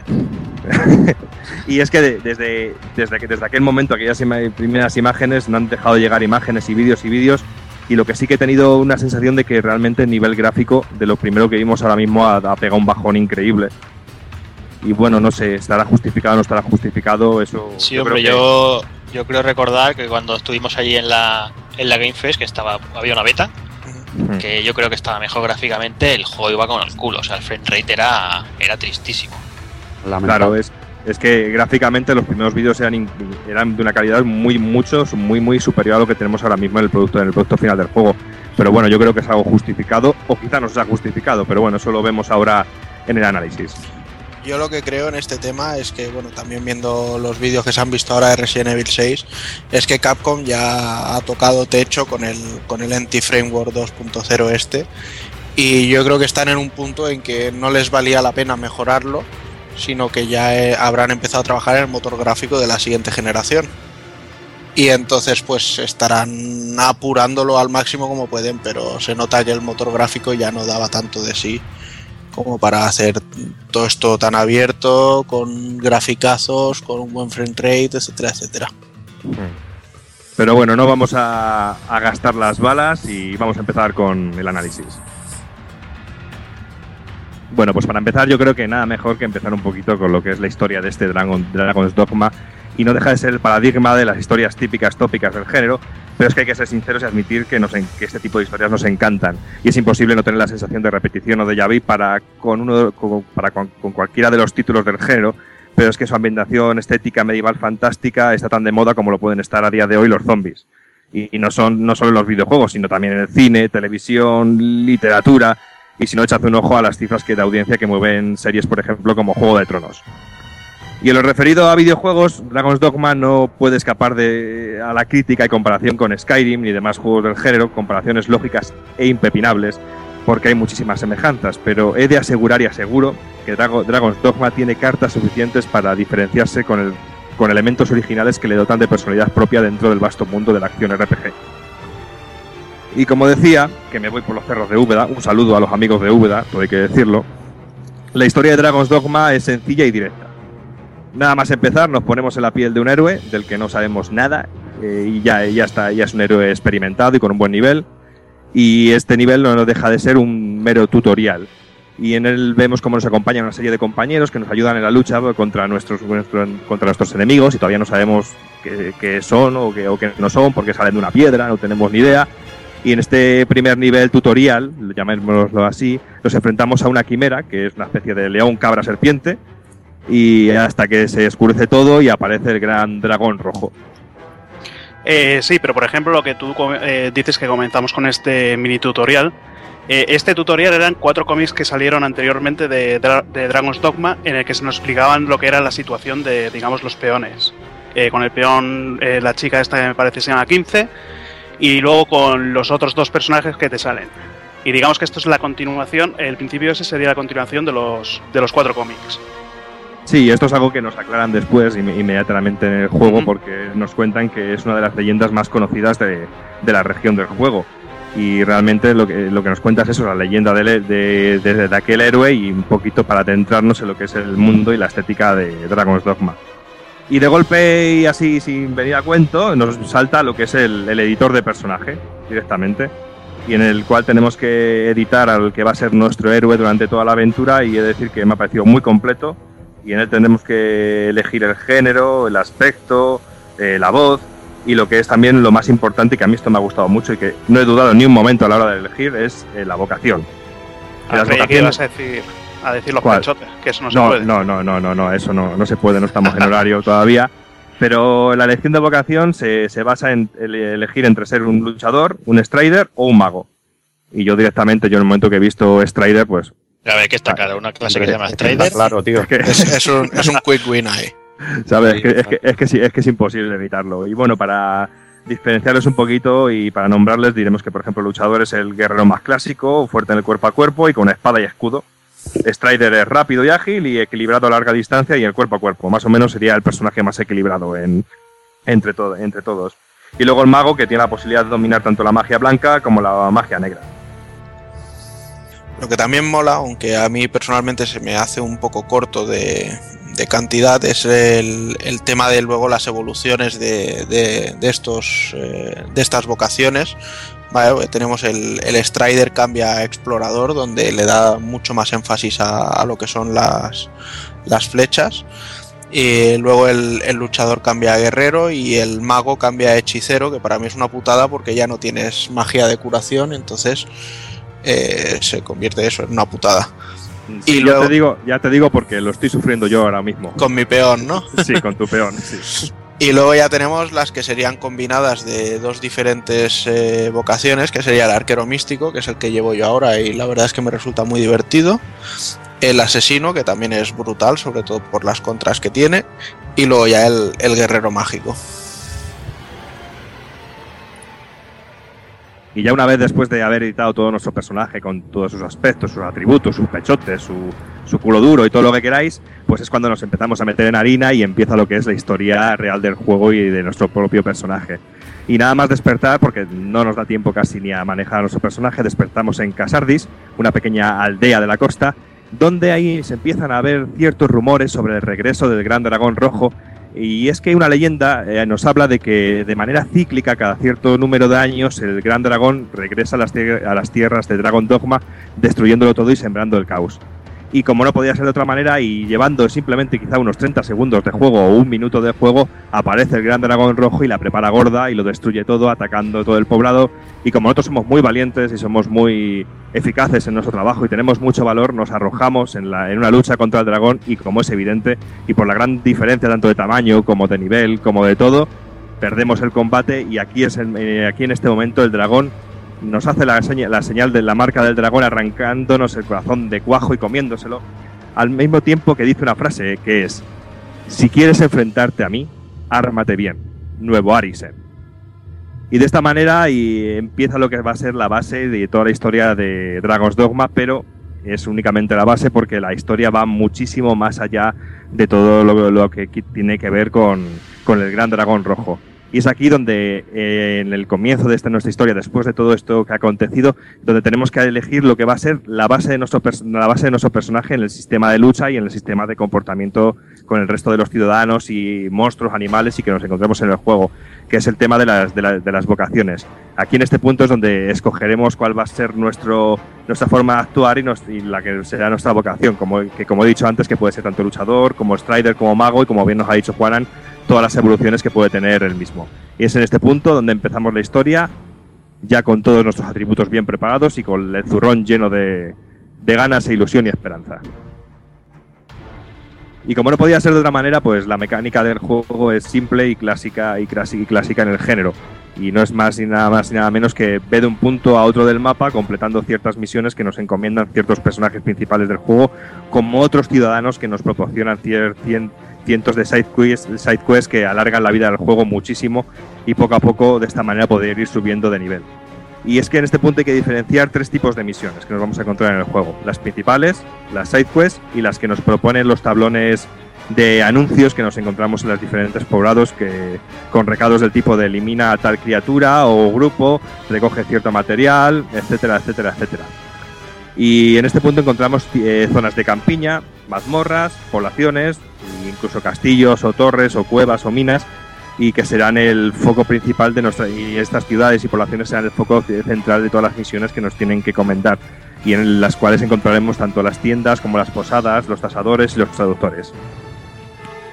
Y aquí es importante. Sí, entra, no, no, decía que bueno, es igual que los típicos juegos sandbox, que digamos que vas por la, bueno, por la campiña, te encuentras algún personaje y ese personaje pues te puede dar alguna misión, alguna misión de vete tú a, a cazar un, grifo por ahí a tomar por culo. Sí, pero que lo que quería diferenciar bien que no, es no son side quests como pueden ser en otros juegos, que son side quests bastante cortitas, sino que aquí que te mandan a hacer pateadas increíblemente largas y que parecen misiones principales en algunos momentos, tanto por complejidad como por dificultad. Y luego también lo que decías las, esas, mm, esas misiones que te dan los tablones de, recados, que son muy cortitas, y lo que hacen es engordar las horas del juego para gente como tú, que dedicas 90, 100 horas al juego y que lo alargan de manera soberbia. Bueno, y eso que no he hecho ninguna, pero es que también hay algunas misiones que son eh, eh, mata 30 conejos, mata mata 10 cuervos. Eh, a ver, son misiones que, a ver, si no las haces durante el desarrollo del juego tampoco pasa nada. Sí, que no, no, no pasa nada, pero yo también recomiendo hacer ese tipo de misiones, al igual que las side porque es muy importante subir de nivel en este juego, porque bueno, ya hablaremos un poquito después de la dificultad del mismo, pero hay que levelear mucho y darle mucha caña para subir de nivel, porque si no, cualquier enemigo que te puedas encontrar por, por los, los caminos del juego te puede, dar, te puede dar por todos lados. Además es que estas misiones tampoco hay ningún problema en cogerlas, o sea, tú las vas cogiendo todas a, piñón y se van acumulando. O sea, si matas cinco conejos ahora y cinco conejos después de dentro de cuatro misiones, te los va a contabilizar todos para la misión. No, no tienes que ponerte a decir, lo hago expresamente esto ahora. Hmm, las vas cogiendo y van pasando y a veces se consiguen objetos muy buenos. Eh, sí, pero por ejemplo, eh, eso te empieza a contar desde que coges la, misión. No te cuenta desde. O sea, eh, si has matado 10 conejos antes de empezar esa, misión. lógico. No te, sí, sí, no te va a contabilizar. Lógico. O, si te cargas, eh, si te piden cargarte tres grifos, pues si te habías cargado dos, pues por vuelves eso, a cargar tres. Por eso digo que vale la pena cogerlas nada más que se puede y ya ir haciendo. Sí, porque luego en el menú de selección que tenemos en el juego podemos elegir qué misión queremos estar haciendo y, cuáles podemos tener acumuladas todas las que queramos. Pero bueno, la que casi todas y la mayoría de las misiones principales nos las dan en, las grandes ciudades, donde también encontramos elementos tan importantes dentro del juego y también en el género, como pueden ser las, tiendas, las, las posadas y, y los tasadores y los traductores también, que tienen su cierta importancia. Y dentro de las tiendas lo que podemos hacer es tanto comprar como vender armas, e incluso poder llegar a mejorarlas a cambio de dinero y ciertos, y ciertos materiales. Luego las posadas, que tienen un, servicio bastante interesante, aparte de descansar. También se pueden comprar mejoras, que, que me ha parecido curioso que comprar las la mejoras fueran dentro de ciertas posadas.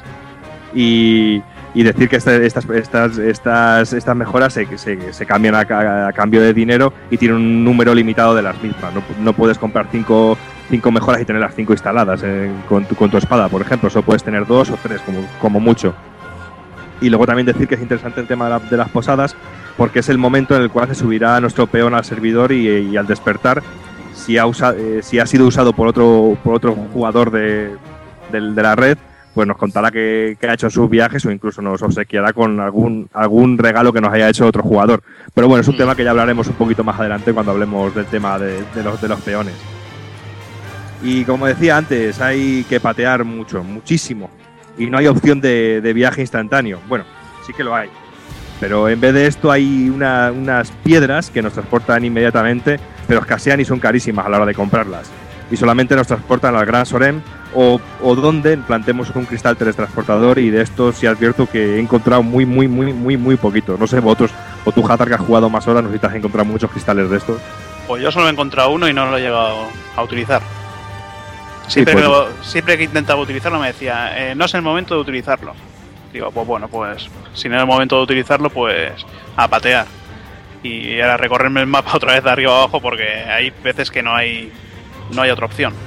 Si no tienes... Sí, sí, si no tienes cristales de, teletransporte, a cambiar. Claro, y es que yo tampoco, yo tampoco me he en, utilizarlos. Es que yo creo que todavía no los he usado ninguna vez. También, como tú dices, yo solo he encontrado uno en una torre, que lo he encontrado ahí en un combate que he tenido contra un bichajo pero no utiliza ningún, en ningún momento, porque a mí también soy jugador que me gusta los viajes y que me gusta patear mucho. Y tampoco lo he visto, lo he visto necesario, pero no es como en otros juegos que sí tenemos la opción de que si hemos visitado cierta zona, como ocurría en Skyrim, es que al visitarlas podíamos teletransportarnos inmediatamente. Aquí no podemos, no, podemos hacerlo. Y bueno, y ahora pasamos a lo que yo sí que he visto que es el punto más interesante y realmente es el puntazo de Dragon, Dragon's Dogma, que son los combates que no sé cómo los habréis vivido vosotros, pero a mí es lo que más me ha gustado del juego. Me ha parecido bárbaro en este, en este sentido, porque nunca había visto algo igual en el género. Pues es que para hacer este tipo de juego es genial, porque tienes un combate mm, al estilo Capcom sin llegar a ser tan complejo como un Devil May Cry y yo creo que cumple con creces, aparte de, de luego como cómo han diseñado todo también, eh, cómo interactúas con los enemigos, que te puedes subir en ellos, pegarles de distintas maneras, usar objetos, tirarles enemigos como carnaza, puedes hacer infinidad de cosas. Y, cantidad de detalles que hacen, lo ves que, que todo el todo el aspecto de los combates y los encuentros han estado cuidados al máximo, como por ejemplo que, que vayas por un camino, que vayas por el camino y tengas el sensación un poco de seguridad. Y si te sales del camino ya, ya entres como en la zona salvaje y te salgan los enemigos más chungos. Ese aspecto me ha molado muchísimo. Claro, ya lo decía Gandalf. pues sí. Y, es, que, es, incluso esto, lo del sistema de combate, yo he llegado a momentos que me daba más la sensación, salvando las distancias, claro está, de que era casi un hack and slash o un beaten up en algunos momentos, más que un, un RPG realmente. Y es que yo, yo di, no, no, a ver, yo digo que, a ver, el sistema de combate está muy bien, pero hay muchas veces que, por ejemplo, con el asesino que tiene un combo de, varios golpes, eh, como falles un golpe y te continúe haciendo los golpes, te deja muy, muy vendido. Igual no le, no le iría mal un sistema de fijación de enemigos. O a ti dejar de pulsar el botón. No, porque te estoy diciendo que es un combo, que es un combo automático. No, pero eso es normal, tío. Si el otro te ha esquivado, te quedas vendido, tío, como un juego de lucha. Sí, es, cierto que un, auto apuntado le podría haber venido bien, pero yo creo que al no tenerlo también, no sé, le da un encanto, a mí me hace jugar más cómodo quizá. No sé. no sabría explicarlo, pero. Le da encanto y multiplica la dificultad, ¿eh? porque eso que cuenta Hazard a mí me ha pasado más de una vez, que haces mm, un combo con el personaje y realmente o viene uno de tus peones, le pega un hostiazo y te lo saca del, de, tu, de tu lado, de tu dirección de golpear y te, empieza a zurrar por la espalda, que a mí me ha pasado más de una ocasión. Pero como bien comentabas antes, es que no solo los, los combates, es que también te puedes subir encima de los bichos enormes o uno de tus peones puede agarrar a un a un enemigo para que tú le, ensartes la espada o lo, tú lo puedes agarrar y tirarlo por un barranco, que eso también me ha gustado, me ha parecido mucho. Es que, es que eso de poder coger a la gente y tirarle, y tirarle por los barrancos, tío, me parece fantástico. Yo, yo solo voy a añadir el gustazo de llevar el, explorador y ponerte la flecha esta que cuando enganchas a un enemigo, si hay una roca detrás, lo dejas ensartado ahí intentando quitársela, es, ese ataque y ese detalle para mí ha sido magnífico. Yo, por ejemplo, he llegado a tirar a, jefes grandes desde un arriba desde un precipicio con, con, un par de flechas y al caer abajo el, el bicho muerto. Y eso está bien porque hay veces que te dan cada, nivel de experiencia que, bueno, cada experiencia que no veas. Claro, y es que eso me ha parecido muy interesante. Yo creo que la grandeza de este juego en el sistema de combate es eso, toda la estrategia que puedes utilizar con cada uno de los enemigos, tanto con los pequeños como con los grandes. Que no es únicamente como podía ocurrir, perdona que siempre haga referencia al mismo, a Skyrim, que era totalmente combates asépticos. Aquí no, aquí, aquí te puedes montar tus propias estrategias. Puedes subirte a una roca mientras tus peones están zurrando por un lado y tú saltar encima del cíclope para zurrar en toda la cabeza. O lanzarle aceite para que luego uno de, uno de los magos que vas contigo le lance fuego para que, para que, para que se queme. Y es que de esta manera tenemos un, continuo de estrategias en todos los sentidos. Lo que tú dices de poder lanzar mediante tirarle flechas a un cíclope por un, por un barranco. ¿Sabes? Es que yo creo que las posibilidades son, son muchísimas y yo creo que es un gran acierto. Sí, y es que hay veces que, por ejemplo, que por ejemplo, si tú empiezas a darle hostias a un cíclope en el pie, el, cíclope eh, pierde el equilibrio y, se cae. O mm. le disparas al ojo, eh, se queda ciego durante un rato y no te ve. Eso también son cosas bastante interesantes dentro de cada de lo que sería el juego. Yo, por ejemplo, con los cíclopes lo que suelo hacer es le pego un flechazo en el ojo y mientras se mm. lleva la mano al ojo, yo me engancho en un pie y otro de los peones que llevo se engancha en el otro pie y entonces hacemos que se caiga el bicho. Mm. Entonces ya le quito el casco y, ya es una masacre. Claro, es que ves, pues de que de esta manera podemos utilizar cientos y cientos de estrategias cada, y cada uno matará a, los bichos de, una manera totalmente diferente. Yo creo que esto es un gran puntazo por, parte de Capcom, al igual que ocurre con, con la exploración por el resto del, mapeado. No ocurre, otra vez hacer referencia a Skyrim, que por ejemplo en Skyrim yo he llegado a, subir una montaña con un caballo casi en posición, eh, casi en posición vertical, realmente. Aquí ni de coña. aquí, aquí no puedes hacer, no puedes hacer eso. Y tampoco, yo he bajado montañas corriendo con el Skyrim, con mi personaje. Y aquí ni de coña, aquí si caes mueres. Y aquí como caigas de un precipicio, la, la primera te agarra, a la segunda te caes. Y yo creo que eso también está, muy bien pensado porque también multiplica la dificultad y le da un toquecillo más, más interesante al juego. Y, a, colación de todo esto, que la, interactuación que tenemos con el, con el escenario, somos muy ágiles, podemos escalar, podemos saltar y esto le da un abanico enorme a las posibilidades que tiene el juego y durante nuestro viaje podemos coleccionar un montón de cosas, tanto de, plantas que nos vamos encontrando por el suelo, o cosas que dejan los o cosas que dejan los enemigos, o setas, o matamos a un lobo y le quitamos le quitamos la piel y yo creo que todo esto también multiplica también el afán coleccionista y también que es muy importante para la evolución de, de las armas y de las armaduras y de los escudos hablando de escenarios, a mí una de las cosas que me gusta es cómo han tratado el tema de oscuridad con las linternas y todo esto, que le han dado un toque muy guapo. El momento de exploración en, mazmorras que no hay luz, tío, está de la hostia. O cuando, o cuando tienes la poca cabeza de salir a pasear de noche, que es horroroso, porque te salen bichos por todos lados, te salen zombies, te salen esqueletos, sale, sale de todo, es una auténtica locura. Y mira que te la advierten, no salgas de noche que te van a dar por todos los lados. es que es cierto, es que aquí te dan por todos lados, es que como no tengas cuidado, hasta el goblin más churro te, te zurra por todos lados, y sobre todo al principio del juego, que yo creo que son los compases más complicados de todo los, las primeras horas de juego que a mí me han una vez cada, una, una vez una vez tras otra. Y pues yo siempre aconsejo, yo creo que es fundamental grabar cada dos por tres, porque si no estás perdido. No, tienes que ir por los caminos y no salirte mucho cuando eres un nivel un nivel pequeño y cuando veas un bicho gordo salir por patas al principio, más que nada. Aunque no sea muy digno. Eso de, de salir por patas también muchas veces es depende de la energía que tengas, porque también tenemos una barra de energía que si utilizamos los ataques gordos, la gastamos. Si corremos, la gastamos. Si nos subimos a un bicho, la gastamos. Y es algo que también, a ver, es jodido, pero también está bastante bien porque le da un poquito más de realismo a lo que sería el juego. Claro, y como, y como, y como gastes la energía, te quedas totalmente vendido durante dos muy, muy segundos. Vendido. Que se hacen eternos esos segundos. Además, según el, el, el peso que lleves, la estamina se gasta antes o dura más. Yo por eso lo que hago es cargarles con todo a mis peones, que son burros de cargo. no, eres el único, no eres el único. y bueno, ya que ha salido el tema de los peones, que ya lleva saliendo durante un montón de rato, yo creo que es muy importante hacer hincapié en ello, porque yo creo que es de las grandes novedades que ha traído Capcom para este Dragon Dogma y a mí me ha parecido una auténtica pasada, a mí me ha encantado. ¿Y, qué son estos los peones? Pues mira, como nosotros somos el nuevo Arisen y como tal tenemos el poder de invocar a los peones. Y en el mundo de Dragon's Dogma los peones son una especie de entes que nos acompañan en nuestras aventuras. Y también tenemos que crear, eh, crear al igual que creamos nuestro personaje principal, también tenemos que crear nuestro peón principal con todos los atributos que, que le podíamos otorgar a nuestro personaje principal. Y cuando lo editamos, y, y, siempre, y este peón siempre va a ser nuestro principal y siempre nos va a acompañar. Los otros dos que nos, los otros dos los contrataremos de dos maneras diferentes. O los encontramos en ciertas localizaciones del juego, eh, o, las fallas, unas misteriosas piedras que nos transportan a una dimensión paralela donde encontramos todo tipo de peones y opciones de criterio para, buscarlos o para, para seleccionarlos.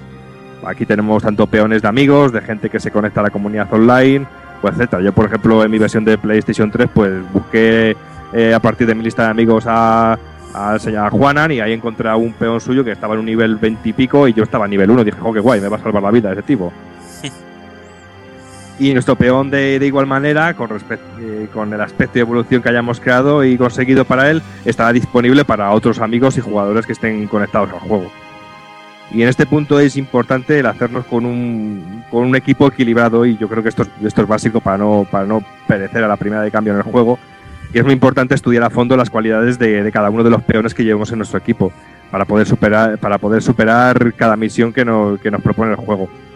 Y cada peón tiene cierto conocimiento sobre zonas y localizaciones diferentes del juego y esto hay que tenerlo muy en cuenta también, porque yo si por ejemplo eh, Juanan con su peón ha explorado una zona que yo no he yo todavía no he conocido y yo lo contrato y yo cuando llego a esa zona ese peón tiene conocimiento sobre esa zona, sobre el terreno, sobre los enemigos y eso que a mí me ayuda a la hora, de, la hora del combate. No sé cómo habéis visto vosotros esta, esta parte del juego. Eso la verdad es que está muy bien. Lo que también me, gusta a mí, que es cuando que, en determinados puntos puedes coger a, tu peón, al principal, y sentarte con él a hablar y, cambiar el tipo de actuación, ¿no? Le dices, ¿qué pasaría si me encuentro con un dragón? ¿Qué quieres que haga? Y tú le puedes decir, pues mira, pues quiero que vayas y le muerdas un, un huevo o quiero que no sé qué. Y eso le va, le va cambiando la actitud del peón y eso es un, detalle muy, muy guapo también. Y también decir que durante los, combates los peones que llevamos se mueven totalmente de, de manera, de manera automática, si bien es cierto que les podemos dar ciertas, ciertas órdenes, muy pocas realmente, tanto como de tira para adelante o espera o ven a ayudarme de una vez. Y poco más, poco más podemos decirle. Yo sí en este punto sí le hubiera metido algún comando más de orden. pero también está bien que vayan ahí en, plan libre, ¿no? Yo, por ejemplo, llevo el, el peón de Hazard que es un nivel 200.000 millones más que yo. Y, y, o sea, yo voy a ir con la felicidad y con mis flechicas y todo eso. Y, a la mínima que me despisto, ya me han matado a, la mitad de la gente, me están borrando los cofres y digo, ¿pero qué pasa aquí? Sí, sí, pero, pero eso no solo te pasa a mí, ¿eh? Yo con personajes, bueno, con, con peones de mi mismo nivel me ha pasado lo mismo. Porque digamos que tampoco, en el mapa tampoco te indica de dónde vienen los enemigos. Igual vas, vas de noche con la linternita y y te empiezan enemigos, enemigos, y ves que salen corriendo para un sitio y tú dices, ¿dónde coño están? y cuando, cuando vas tú ya, ya se los han cargado a todos. Pero Oye, pero también, pero también eso le da un punto de realismo al juego. A mí eso me, sí que me gusta, que, los enemigos no aparezcan en el mapa, porque también te creas esa, esa, cierta sensación de, claustrofobia en algunos momentos. ¿Y, de qué hago yo en la edad, en la edad de sexta con un GPS o cosas así? sí, sí, sí. pero tienes el GPS de los peones también.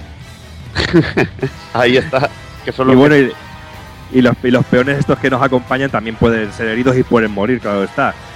tenemos cierto, cuando le golpean por todos los lados, eh, tenemos un momento en el que sale un pequeño iconito en ellos que podemos ir y salvarles, que podemos darles un poquito de vida, que se les rellena bastante automáticamente, pero decir que si les dejamos mucho tiempo terminan muriendo, entre comillas muriendo, porque tendremos que volver otra vez a una de las fallas para que vuelva ese peón con nosotros.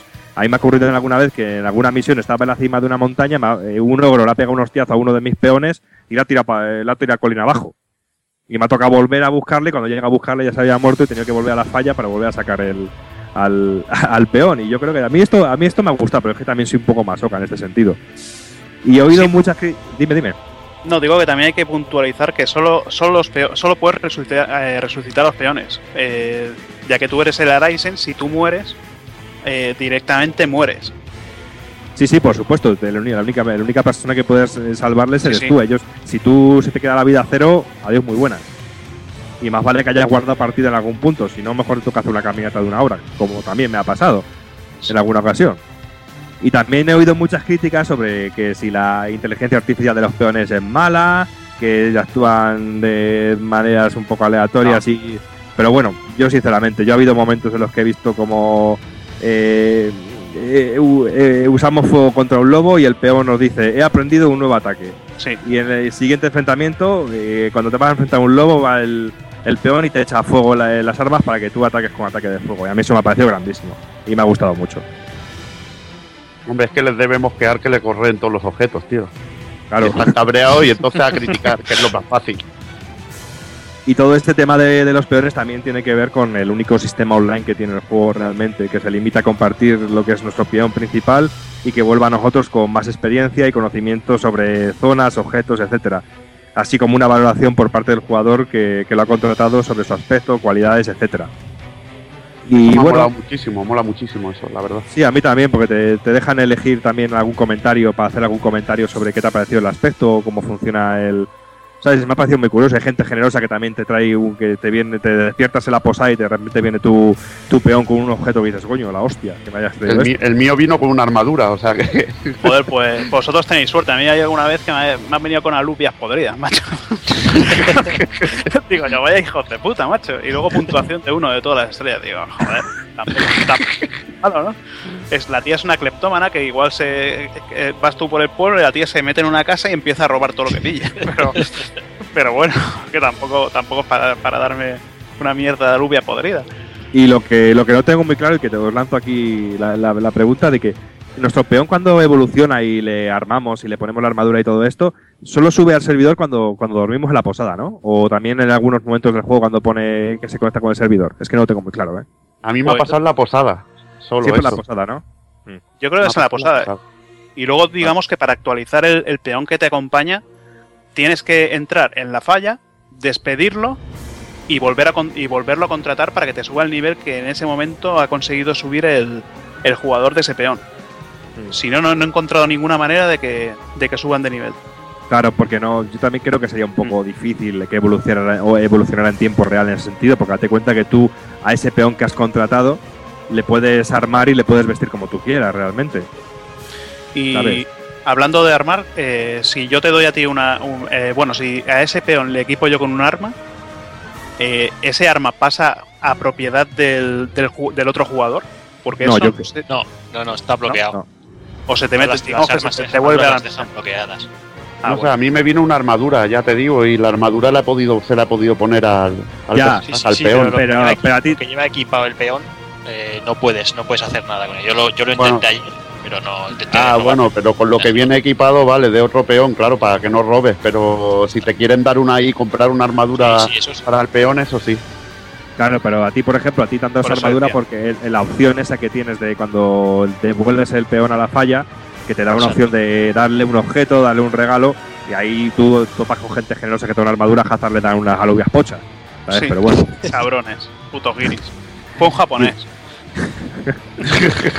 sí, porque luego dentro del criterio de búsqueda, cuando estamos en la falla, tenemos ciertos criterios de búsqueda para buscar los peones, o por cualidades, o por niveles, o por características, o por amigos. También podemos ver eh, los peones de la gente que, no, ha contratado nuestros peones. También por pues, un poquito de, de, cotilleo y de curiosidad. Yo creo que también es un puntito. Yo creo que está bastante surtido de, opciones el juego en ese, sentido. Y este, este punto de los peones, yo creo que Capcom ha puesto mucho hincapié. Yo creo que ha sido un puntazo increíble y a mí me ha, parecido muy interesante y me ha gustado mucho. Y luego en estos juegos a mí lo que siempre me llama mucho la atención y yo paso muchas horas es en el menú de opciones y, y, decir que a mí personalmente este punto es lo que más me ha echado para atrás del juego, que no me ha gustado lo suficiente. Yo en cualquier juego del género me gusta mucho pasar mucho tiempo en los menús de opciones, ver estadísticas, ver cositas y aquí me ha quedado un poquito frío en ese sentido. Tenemos dos menús diferentes, uno de acción más directa que, se, que sale pulsando el Select de la versión de PlayStation 3, donde tendremos materiales de curación, aporte energético, manuscritos, etcétera, y otro con el botón de Start, donde podremos ver el mapa, ver las misiones, la customización del personaje, grabar partida, etcétera, etcétera, etcétera. Pero a mí se me ha quedado un poco corto. Tampoco es que Skyrim fuera aquí la hostia. Pero realmente en este punto se me ha quedado un poquito flojete y a veces incómodo a la hora de, por ejemplo, yo sí con mi personaje principal he encontrado una armadura y quiero equiparla con otro personaje, no lo hace directamente. Tengo que dar, eh, mi personaje tiene que dar la armadura a otro personaje y ese otro personaje equipársela. Yo creo que un acceso más directo hubiera sido más interesante. Yo creo que esto ralentiza un poco el juego y a mí, no sé qué os habrá parecido a vosotros, pero a mí esto me, ha echado un poquito para atrás. Pues no sé, yo los menús los he visto muchísimo más sencillos que en Skyrim. No, pues yo me refiero de, sencillo, sino me, refiero de poco directo. Bueno, en, Skyrim tampoco que fuera directo, ¿eh? Aparte de los, de los menús que te podías te podían eh, te podían bueno los accesos directos que podías hacer en, en la cruceta había bueno tampoco tampoco me ha parecido muy mal los menús bueno, pues vamos a ver un poquito ya vista un poquito la mecánica muy por encima porque decir que el juego es muy profundo y tiene mucho que estudiar y tiene mucho que, darle y muchas horas y que ser todo un hazard para dominar al 100% este juego. Pero yo creo que también es un poquito que, os involucréis vosotros en, en, el mundo de Dragon's Dogma y lo, y lo descubráis por vosotros mismos. Pero yo creo que más o menos estas son las bases y las bazas que tiene el juego en sí. Y vamos un poquito con lo que son los gráficos del juego. Y el punto de los gráficos, por lo menos a mi gusto, creo que ha sido quizá el punto más, uno de los puntos más flojos del juego y con ciertos, aunque tiene ciertos momentos increíbles que hacen de Dragon's Dogma un continuo de luces y de luces y sombra. Técnicamente creo que está por debajo de lo que tiene que de lo que se tiene que pedir a la, generación a, día, a día de hoy, pero también hay que tener en cuenta la magnitud del título y la fluidez con que se mueve todos los combates. No sé qué, os ha parecido a vosotros en ese sentido el juego a mí me ha parecido más que correcto. A mí me, importa más que se mueva bien un juego que todo el que bueno que tenga unas texturas de kilo y toda la hostia me gusta más que se mueva suave y yo creo que en ese aspecto se ha portado bien muchos personajes en pantalla y creo que los escenarios no desentonan se mueven muchas cosas hay mucha mucha vida en el en el escenario y a mí para nada me parece un juego que sea que lo pueda considerar inferior gráficamente a otros títulos. No, más que nada, más que nada porque a ver, hemos estado comparando con Skyrim. ¿Qué prefieres? El juego este que siempre te va a ir a un frame rate más o menos o que se te vaya calando la versión de Play 3 con su fatality de frame rate. No, pero eh, yo, yo, creo que no me has entendido bien. Yo he dicho que, gráficamente me parece que está por debajo de, de, lo que se tiene que pedir a la generación, pero que que hay que tener en cuenta la magnitud del juego y la fluidez que tiene todo, en todo eh, de mm. continuo el juego en sí. Es que no sé, eh, a, mí, gráficamente me parece muy bonito, no lo sé, es que ya vamos a un tema de apreciación, no sé, eh, en, este aspecto a mí ya cumple de sobras. Al nivel de, del Quantum Theory. Pero bueno, está bien. hombre, que, tampoco, estoy, diciendo que el juego sea un bodrio en ese sentido. Pero, por ejemplo, a mí lo que son escenarios este, este, exteriores, toda la campiña, los árboles y eso, pues me ha gustado mucho. Pero luego, por ejemplo, las zonas de interior me han parecido sí, Las mazmorras son mucho más osas, tío. Muchísimo. En ese sentido. Quizá lo que brilla un poquito ahí más efectos de luces y eso es también pero que te entiendo lo que quieres decir, que que cambia mucho de ver eh, lo de fuera a ver lo de las mazmorras interiores, que son más, más pobres.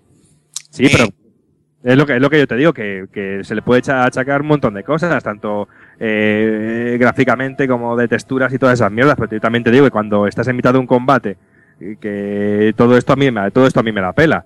Porque el momento que te puedes subir a, a un bicho que están diseñados de la hostia, que me han parecido que tiene un diseño artístico genial, y te, empiezas a subir por su cabeza y le empiezas a atacar, ves como los otros dos peones le están agarrando de las patas o le están echando fuego, a mí, eso, a mí los gráficos me la pelan en ese sentido. Y lo que tú bien dices, que yo prefiero que haya una fluidez y que haya un sistema de juego fluido y divertido. O sea, que yo estoy totalmente de acuerdo contigo. A mí hay un detalle gráfico que me ha gustado mucho y es, por ejemplo, cuando haces la magia de Maelstrom, que hace una especie de tornado gigante, todo lo que es la vegetación de los alrededores el vendaval, lo, que son las corrientes de aire que les genera, se nota que está todo hecho de forma dinámica. me, me, ha parecido muy bueno. También, también es cierto que veo esos matorrales y en algunos momentos digo, vaya matorrales, pero no sé, al César lo que es del César. No, hombre, y, también que aparecen, y que aparecen gráficos y cosas, tiene sus fallos, pero yo lo veo correcto. También tengo que decir que he estado por el pueblo eh, corriendo por los tejados y el juego ha tenido alguna que otra bajada de frames que ni el Dark Souls. Pues vaya ah, puta eh. mierda la versión de Play 3, macho. Yo en Xbox, no, de, en todas las horas que llevo, no he notado ninguna ralentización. Yo dos o tres. Momentitos, momentito, pero a ver, si es un momentito a mí no, no hay problema. El problema es cuando es prolongado. No, no es algo ni general ni, ni prolongado. no, hombre, a, mí también en mi versión de PlayStation 3 también me ha pasado, pero quizá algún ah. momento en el que estás en mitad de, del bosque con 800 árboles, con las ramas, con un bichaco enorme, con todo el mundo dándole candela, con el bicho prendido fuego, pues ahí sí que notar en algún momento alguna ralentización, pero tampoco exagerada eh, en ese, sentido. y, tiene algo que es común a todos estos juegos de Capcom, que es el screen tearing, que bueno, que, podría que puede que le hayan quitado el V-Sync para mejorar el frame rate, no lo sé a qué se deberá, pero adolece un poco de, screen tearing que ha pasado en muchos juegos que usan el, el motor gráfico de Capcom. Y luego, también nuestro, luego también personaje está. A mí me gusta mucho el diseño del personaje, que le controlamos en tercera persona. Y en él veremos toda la equipación que le otorguemos en el menú del juego, así como la de los peones a los que podremos poner todos los componentes que deseemos. Y como, he dicho, como hemos dicho antes, que los escenarios son enormes y favorecen el perderse y la exploración. Y es que hay, algo que me gusta también mucho, que no hay caminos guiados ni cosas por el estilo y hemos de buscar la ruta de acceso a cada zona y tener cuidado de con no salirnos del camino porque como hemos dicho antes que en el momento que te salgas te zurran por todos lados. Y a destacar sobre todo que me gusta mucho el juego, que no todo es negativo, que ya sé que lo pido todo, Evil, ¿sabes? Intento ser un poco crítico, aunque me, tengo que decirlo, que me gusta mucho el juego, joder, que me lo estoy pasando como los enanos. Me gusta mucho la flora, la fauna y sobre todo los, los, bichacos enormes. Cuando te encuentras con los, los bichos estos enormes, me han parecido que son diseñados de puta madre, que se mueven genial y que te zurran por todos lados y que tiene unas mecánicas de juego repetitivas, pero que a mí me han gustado mucho, tío. ¿Sabes? Quizá hay cosas que me sacan un poco de quicio, como el tema de que eh, te caigan rocas random de cualquier manera y de cualquier sitio. A mí me han caído rocas de una pared, ¿sabes? Por ejemplo. ¿Sabes? Y luego también a destacar, por ejemplo, el paso del día a la noche. Que lo que decía es que la iluminación en estos puntos es bárbaro. Cuando te equipas con la linternica esta, me parece fantástico. el, el efecto que hace de la linterna alumbrando el camino, que no es un simple círculo, sino que está difuminado y todo está muy realista. A mí me ha gustado mucho en este sentido. Nada, nada. Que lo que está claro que en un juego hay que valorar la jugabilidad, la historia y por supuesto las tetas. Por supuesto, que si quieres ponerla. Que mira, me acordé de ti en la edición de personaje, perdona que hago un inciso, porque se me quedó corto el nivel de tetas para ponerle al personaje femenino. Sí, seguro que Dije, seguro que está. Claro. Pero bueno, vayamos a hablar un poquito ahora del sonido porque ya gráficamente veo que discrepamos un poco y no quiero tener un conflicto, no quiero tener que irme hasta vuestra tierra a tener que daros una toba. Y bueno, y el sonido del juego, pues a mí me ha parecido más que correcto, por lo menos en mi opinión, y me ha parecido genial en ciertos momentos épicos y de enfrentamiento contra los bichos más míticos del juego. Me ha gustado mucho la diferencia, que se diferencia perfectamente las partes de exploración y de campiña con, con las de paseo por las ciudades. Y luego las voces que están en un perfecto inglés, con un doblaje correcto, que no está, no está mal, dado dada siempre la magnitud del juego y que hay muchísimo diálogo, Quizás las letras salen un poquito pequeñas para mi gusto, yo me estoy quedando ciego, ya tengo una edad. No, no. es que las letras salgan, salgan pequeñas. Lo que pasa es que si tú vas luchando contra un, contra un jefe grande que te salgan las letras en el lado, te pasa como cualquier juego de conducción que te salgan unas letras en medio de la pantalla. Que, prefiero que sería mucho muchísimo mejor un doblaje a nuestro idioma aunque sea un, doblaje de estos cutres a lo Sega pero hmm. pero bueno que bueno, las frases que te sueltan en inglés tampoco es que sean muy, muy difíciles. No, hombre, tampoco es que sean muy difíciles, pero sí hay muchas, hay muchas líneas, de, líneas de diálogo durante el juego. Los peores están continuamente rajando contigo. Las voces que se oyen de fondo de la gente, de los campesinos, la gente que está por ahí de fondo. Y a mí el doblaje al inglés me ha parecido muy interesante. Y tampoco hace falta leerlo, porque como tú bien dices que, que hay poquita cosa que leer, pero cuando te encuentras algún manuscrito, alguna cosa, pues yo sí he visto quizá un poquito pequeño la letra. Sí, Evil, lo quiero todo, sí, ya lo sé. no, si la letra es pequeña, yo también eh, sufro mucho, sobre todo a la hora de que empiezan a hablar los peones y no te enteras a veces. Sí, sí, que. Eso y yo que soy... tele de 46. Ahí está, no jugamos una tele. No te creas, eh, que en el Max Payne con la tele de 46 tampoco bueno, había manera de verlas. Y bueno, y luego también decir que la, musiquita esta del principio, del, del menú de opciones de nada más empezar el juego, me gusta mucho que empieza así con un rollito bastante clásico de juegos del género y que luego empieza ahí un poquito con guitarreo y con una canción que con voz y a mí me ha gustado, no sé qué os ha a vosotros. Ahí te voy a entrar yo con mi vena friki, ¿vale? Porque una de las cosas que yo le pedí a Coach Media y a Capcom era que metieran este tema y saber si iba a salir esta canción, ¿vale? El tema original se llama Samayoru Aoi Dangan y es el vigésimo cuarto single del grupo de rock BZ, que es un grupo de rock muy reconocido en, en Japón y lo, ah. yo. Y lo lanzaron en 1998. Y ahora han hecho una especie de versión occidentalizada que se llama Into Free Dangan. Que la canción viene a ser la misma, pero en inglés. Pues ves, yo por ejemplo, esto no lo conocía y cuando puse el juego la primera vez que dejé la pantalla de, inicio del juego un ratillo, me, encantó, me pareció bárbaro. Me, me gustó muchísimo, me pareció un punto muy, muy guapo del juego, que no, me lo esperaba de ninguna manera.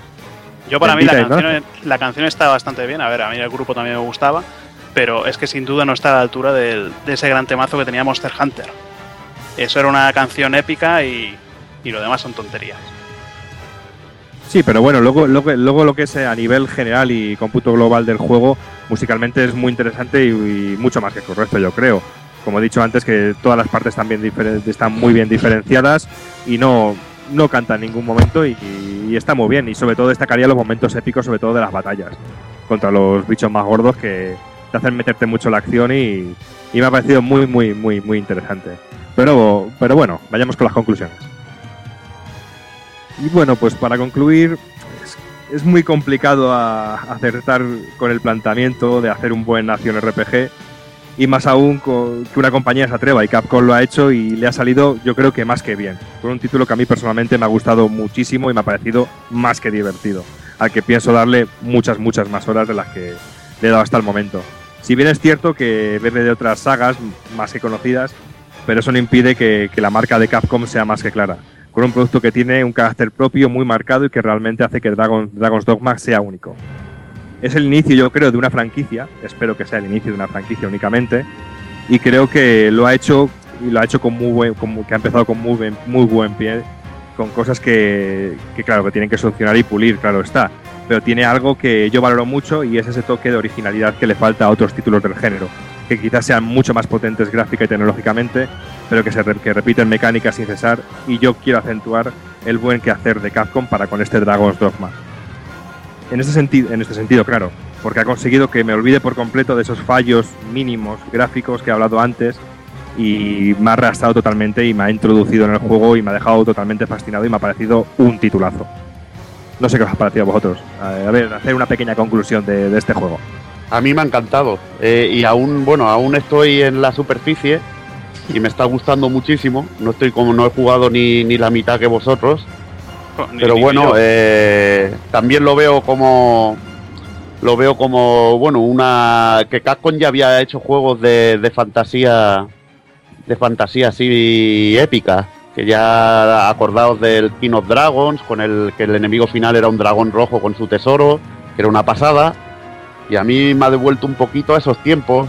La putada, pues que en vez de hacerlo al estilo japonés, pues ahora está de moda al lo occidental y hemos ido más a un estilo de misiones y de juego más occidental. Me hubiera vuelto loco el juego que hubiera sido un juego de, de acción-aventuras, con escenario lineal y todo eso, pero bueno, estamos en los tiempos de ahora y hay que adaptarse y bueno, la verdad que de momento me está pareciendo muy buen, muy buen juego, con muy buenas ideas. Ha habido momentos que me, me he descojonado. Por ejemplo, le pegué, le pegué un flechazo a un, tío que iba así por la ciudad y me metieron en la mazmorra y tuve que sobornar al, carcelero para que me dejara para que me dejara salir y son detallitos de esos que, que molan y la verdad que sobre todo lo que me gusta es que han puesto un sistema de combate a los juegos japoneses que son más, divertidos y creo que le dan más, dinamismo al juego y que lo hace menos aburrido. Ya veremos qué tal al final. Bueno, pues a mí el juego, a ver, me ha gustado bastante, 90 y pico horas lo dicen todo, pero también hay algunos momentos que, que, me han resultado aburridos ir de una punta a otra y no, no encontrarme prácticamente ningún enemigo. Y luego también, pues las misiones de los tablones de anuncio, las misiones que te dan los otros personajes, pues no son misiones que, te digan vete a tal sitio a matar a este enemigo.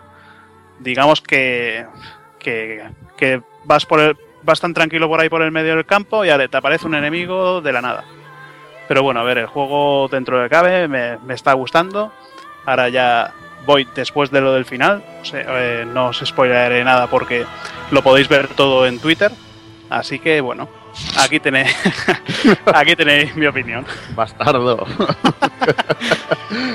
Pues yo no me alargaré mucho, solo voy a decir que me ha parecido y me está pareciendo un juegazo y que sobre todo eh, me quito el sombrero delante de Capcom por atreverse a hacer nuevas IPs, que parece que últimamente no abundan las ganas de querer meterse en algo nuevo y sobre todo siendo un proyecto tan grande y que tenía tan quizá tan poca proyección de, rentabilidad como pueden tener los otros. Bueno, pues yo creo que yo creo que ha quedado claro que nos ha gustado bastante a todos. O sea, a mí me ha parecido, me ha fascinado y yo creo que vosotros que estáis escuchando ahí al otro lado, si queréis un juego largo, pero largo, largo y profundo y con un sistema de combate divertido y si os gustó sobre todo Skyrim y queréis una experiencia bastante más original en ese sentido, yo creo que Dragon's Dogma es, vuestro juego. Sí, yo también. Yo, aunque llevo poco jugado, yo ayer iba con la felicidad por el monte, se me hizo de noche, me empezaron a salir lagartos y, no, contentos con eso me apareció una quimera ahí al fondo y, me fundieron vivo y una partida de que llevaba una hora y pico, pues nada, van por culo a repetirlo, por listo. Y bueno, yo creo que eso, eso es lo que le da un poquito de gracia, ¿no? Si hubiera sido otro juego, hubiera aparecido 10 segundos antes y, con la vida a tope, la quimera medio muerta y todo eso. Yo creo que, le, da, que le da un puntito. Y la, y la dificultad en general, por lo menos al inicio, está muy muy bien. Y nada, yo creo que eso, yo creo que por parte de todos, creo que es una compra asegurada y creo que este, será también otro de los firmes candidatos a estar por ahí arriba los GOTI y, poco, y poco más que añadir. Vamos, vamos a por el ending.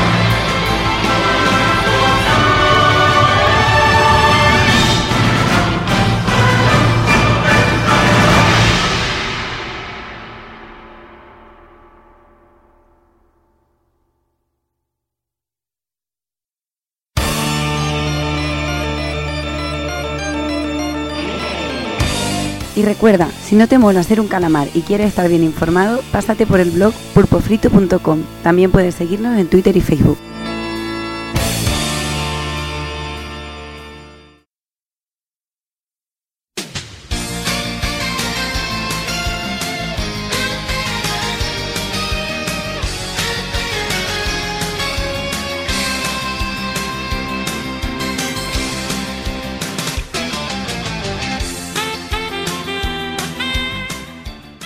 Y llegamos al final una vez más, eh, un programa largo, o sea, se nos ha vuelto de las manos, mira que llevamos un buen ritmo, pero, bueno, yo creo que ha merecido la pena con todo el tema de l 3 y bueno, vamos a ver si los despido rápido a toda esta gentuza y no, no damos más el coñazo.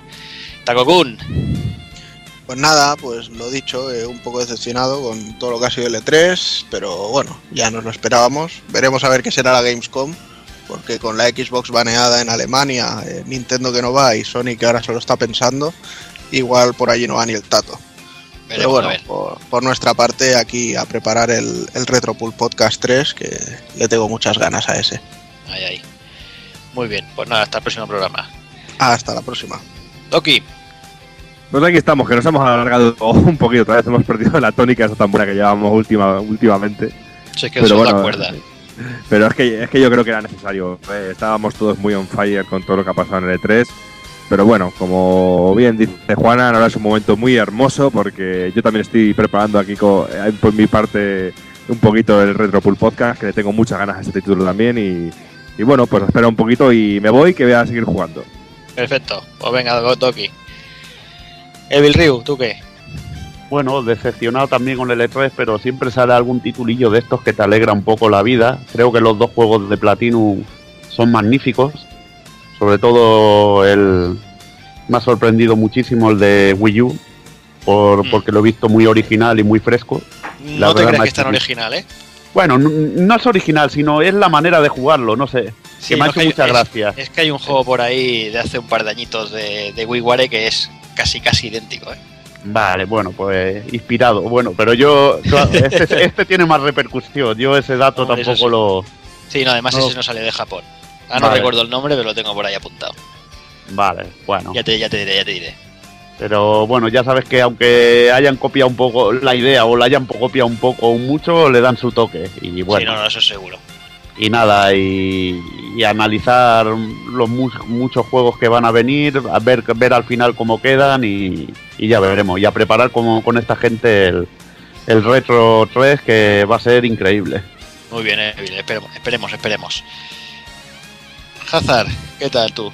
Bueno, bien, hemos hablado, yo me parece que sí, que nos hemos alargado bastante porque entre el E3 y el análisis de Dragon's Dogma... Madre mía, madre eh, ha sido un poquito larguillo, pero yo creo que el análisis de Dragon's Dogma se merecía eso y aún más. Porque para hablar de todo lo que tiene... Pero bueno...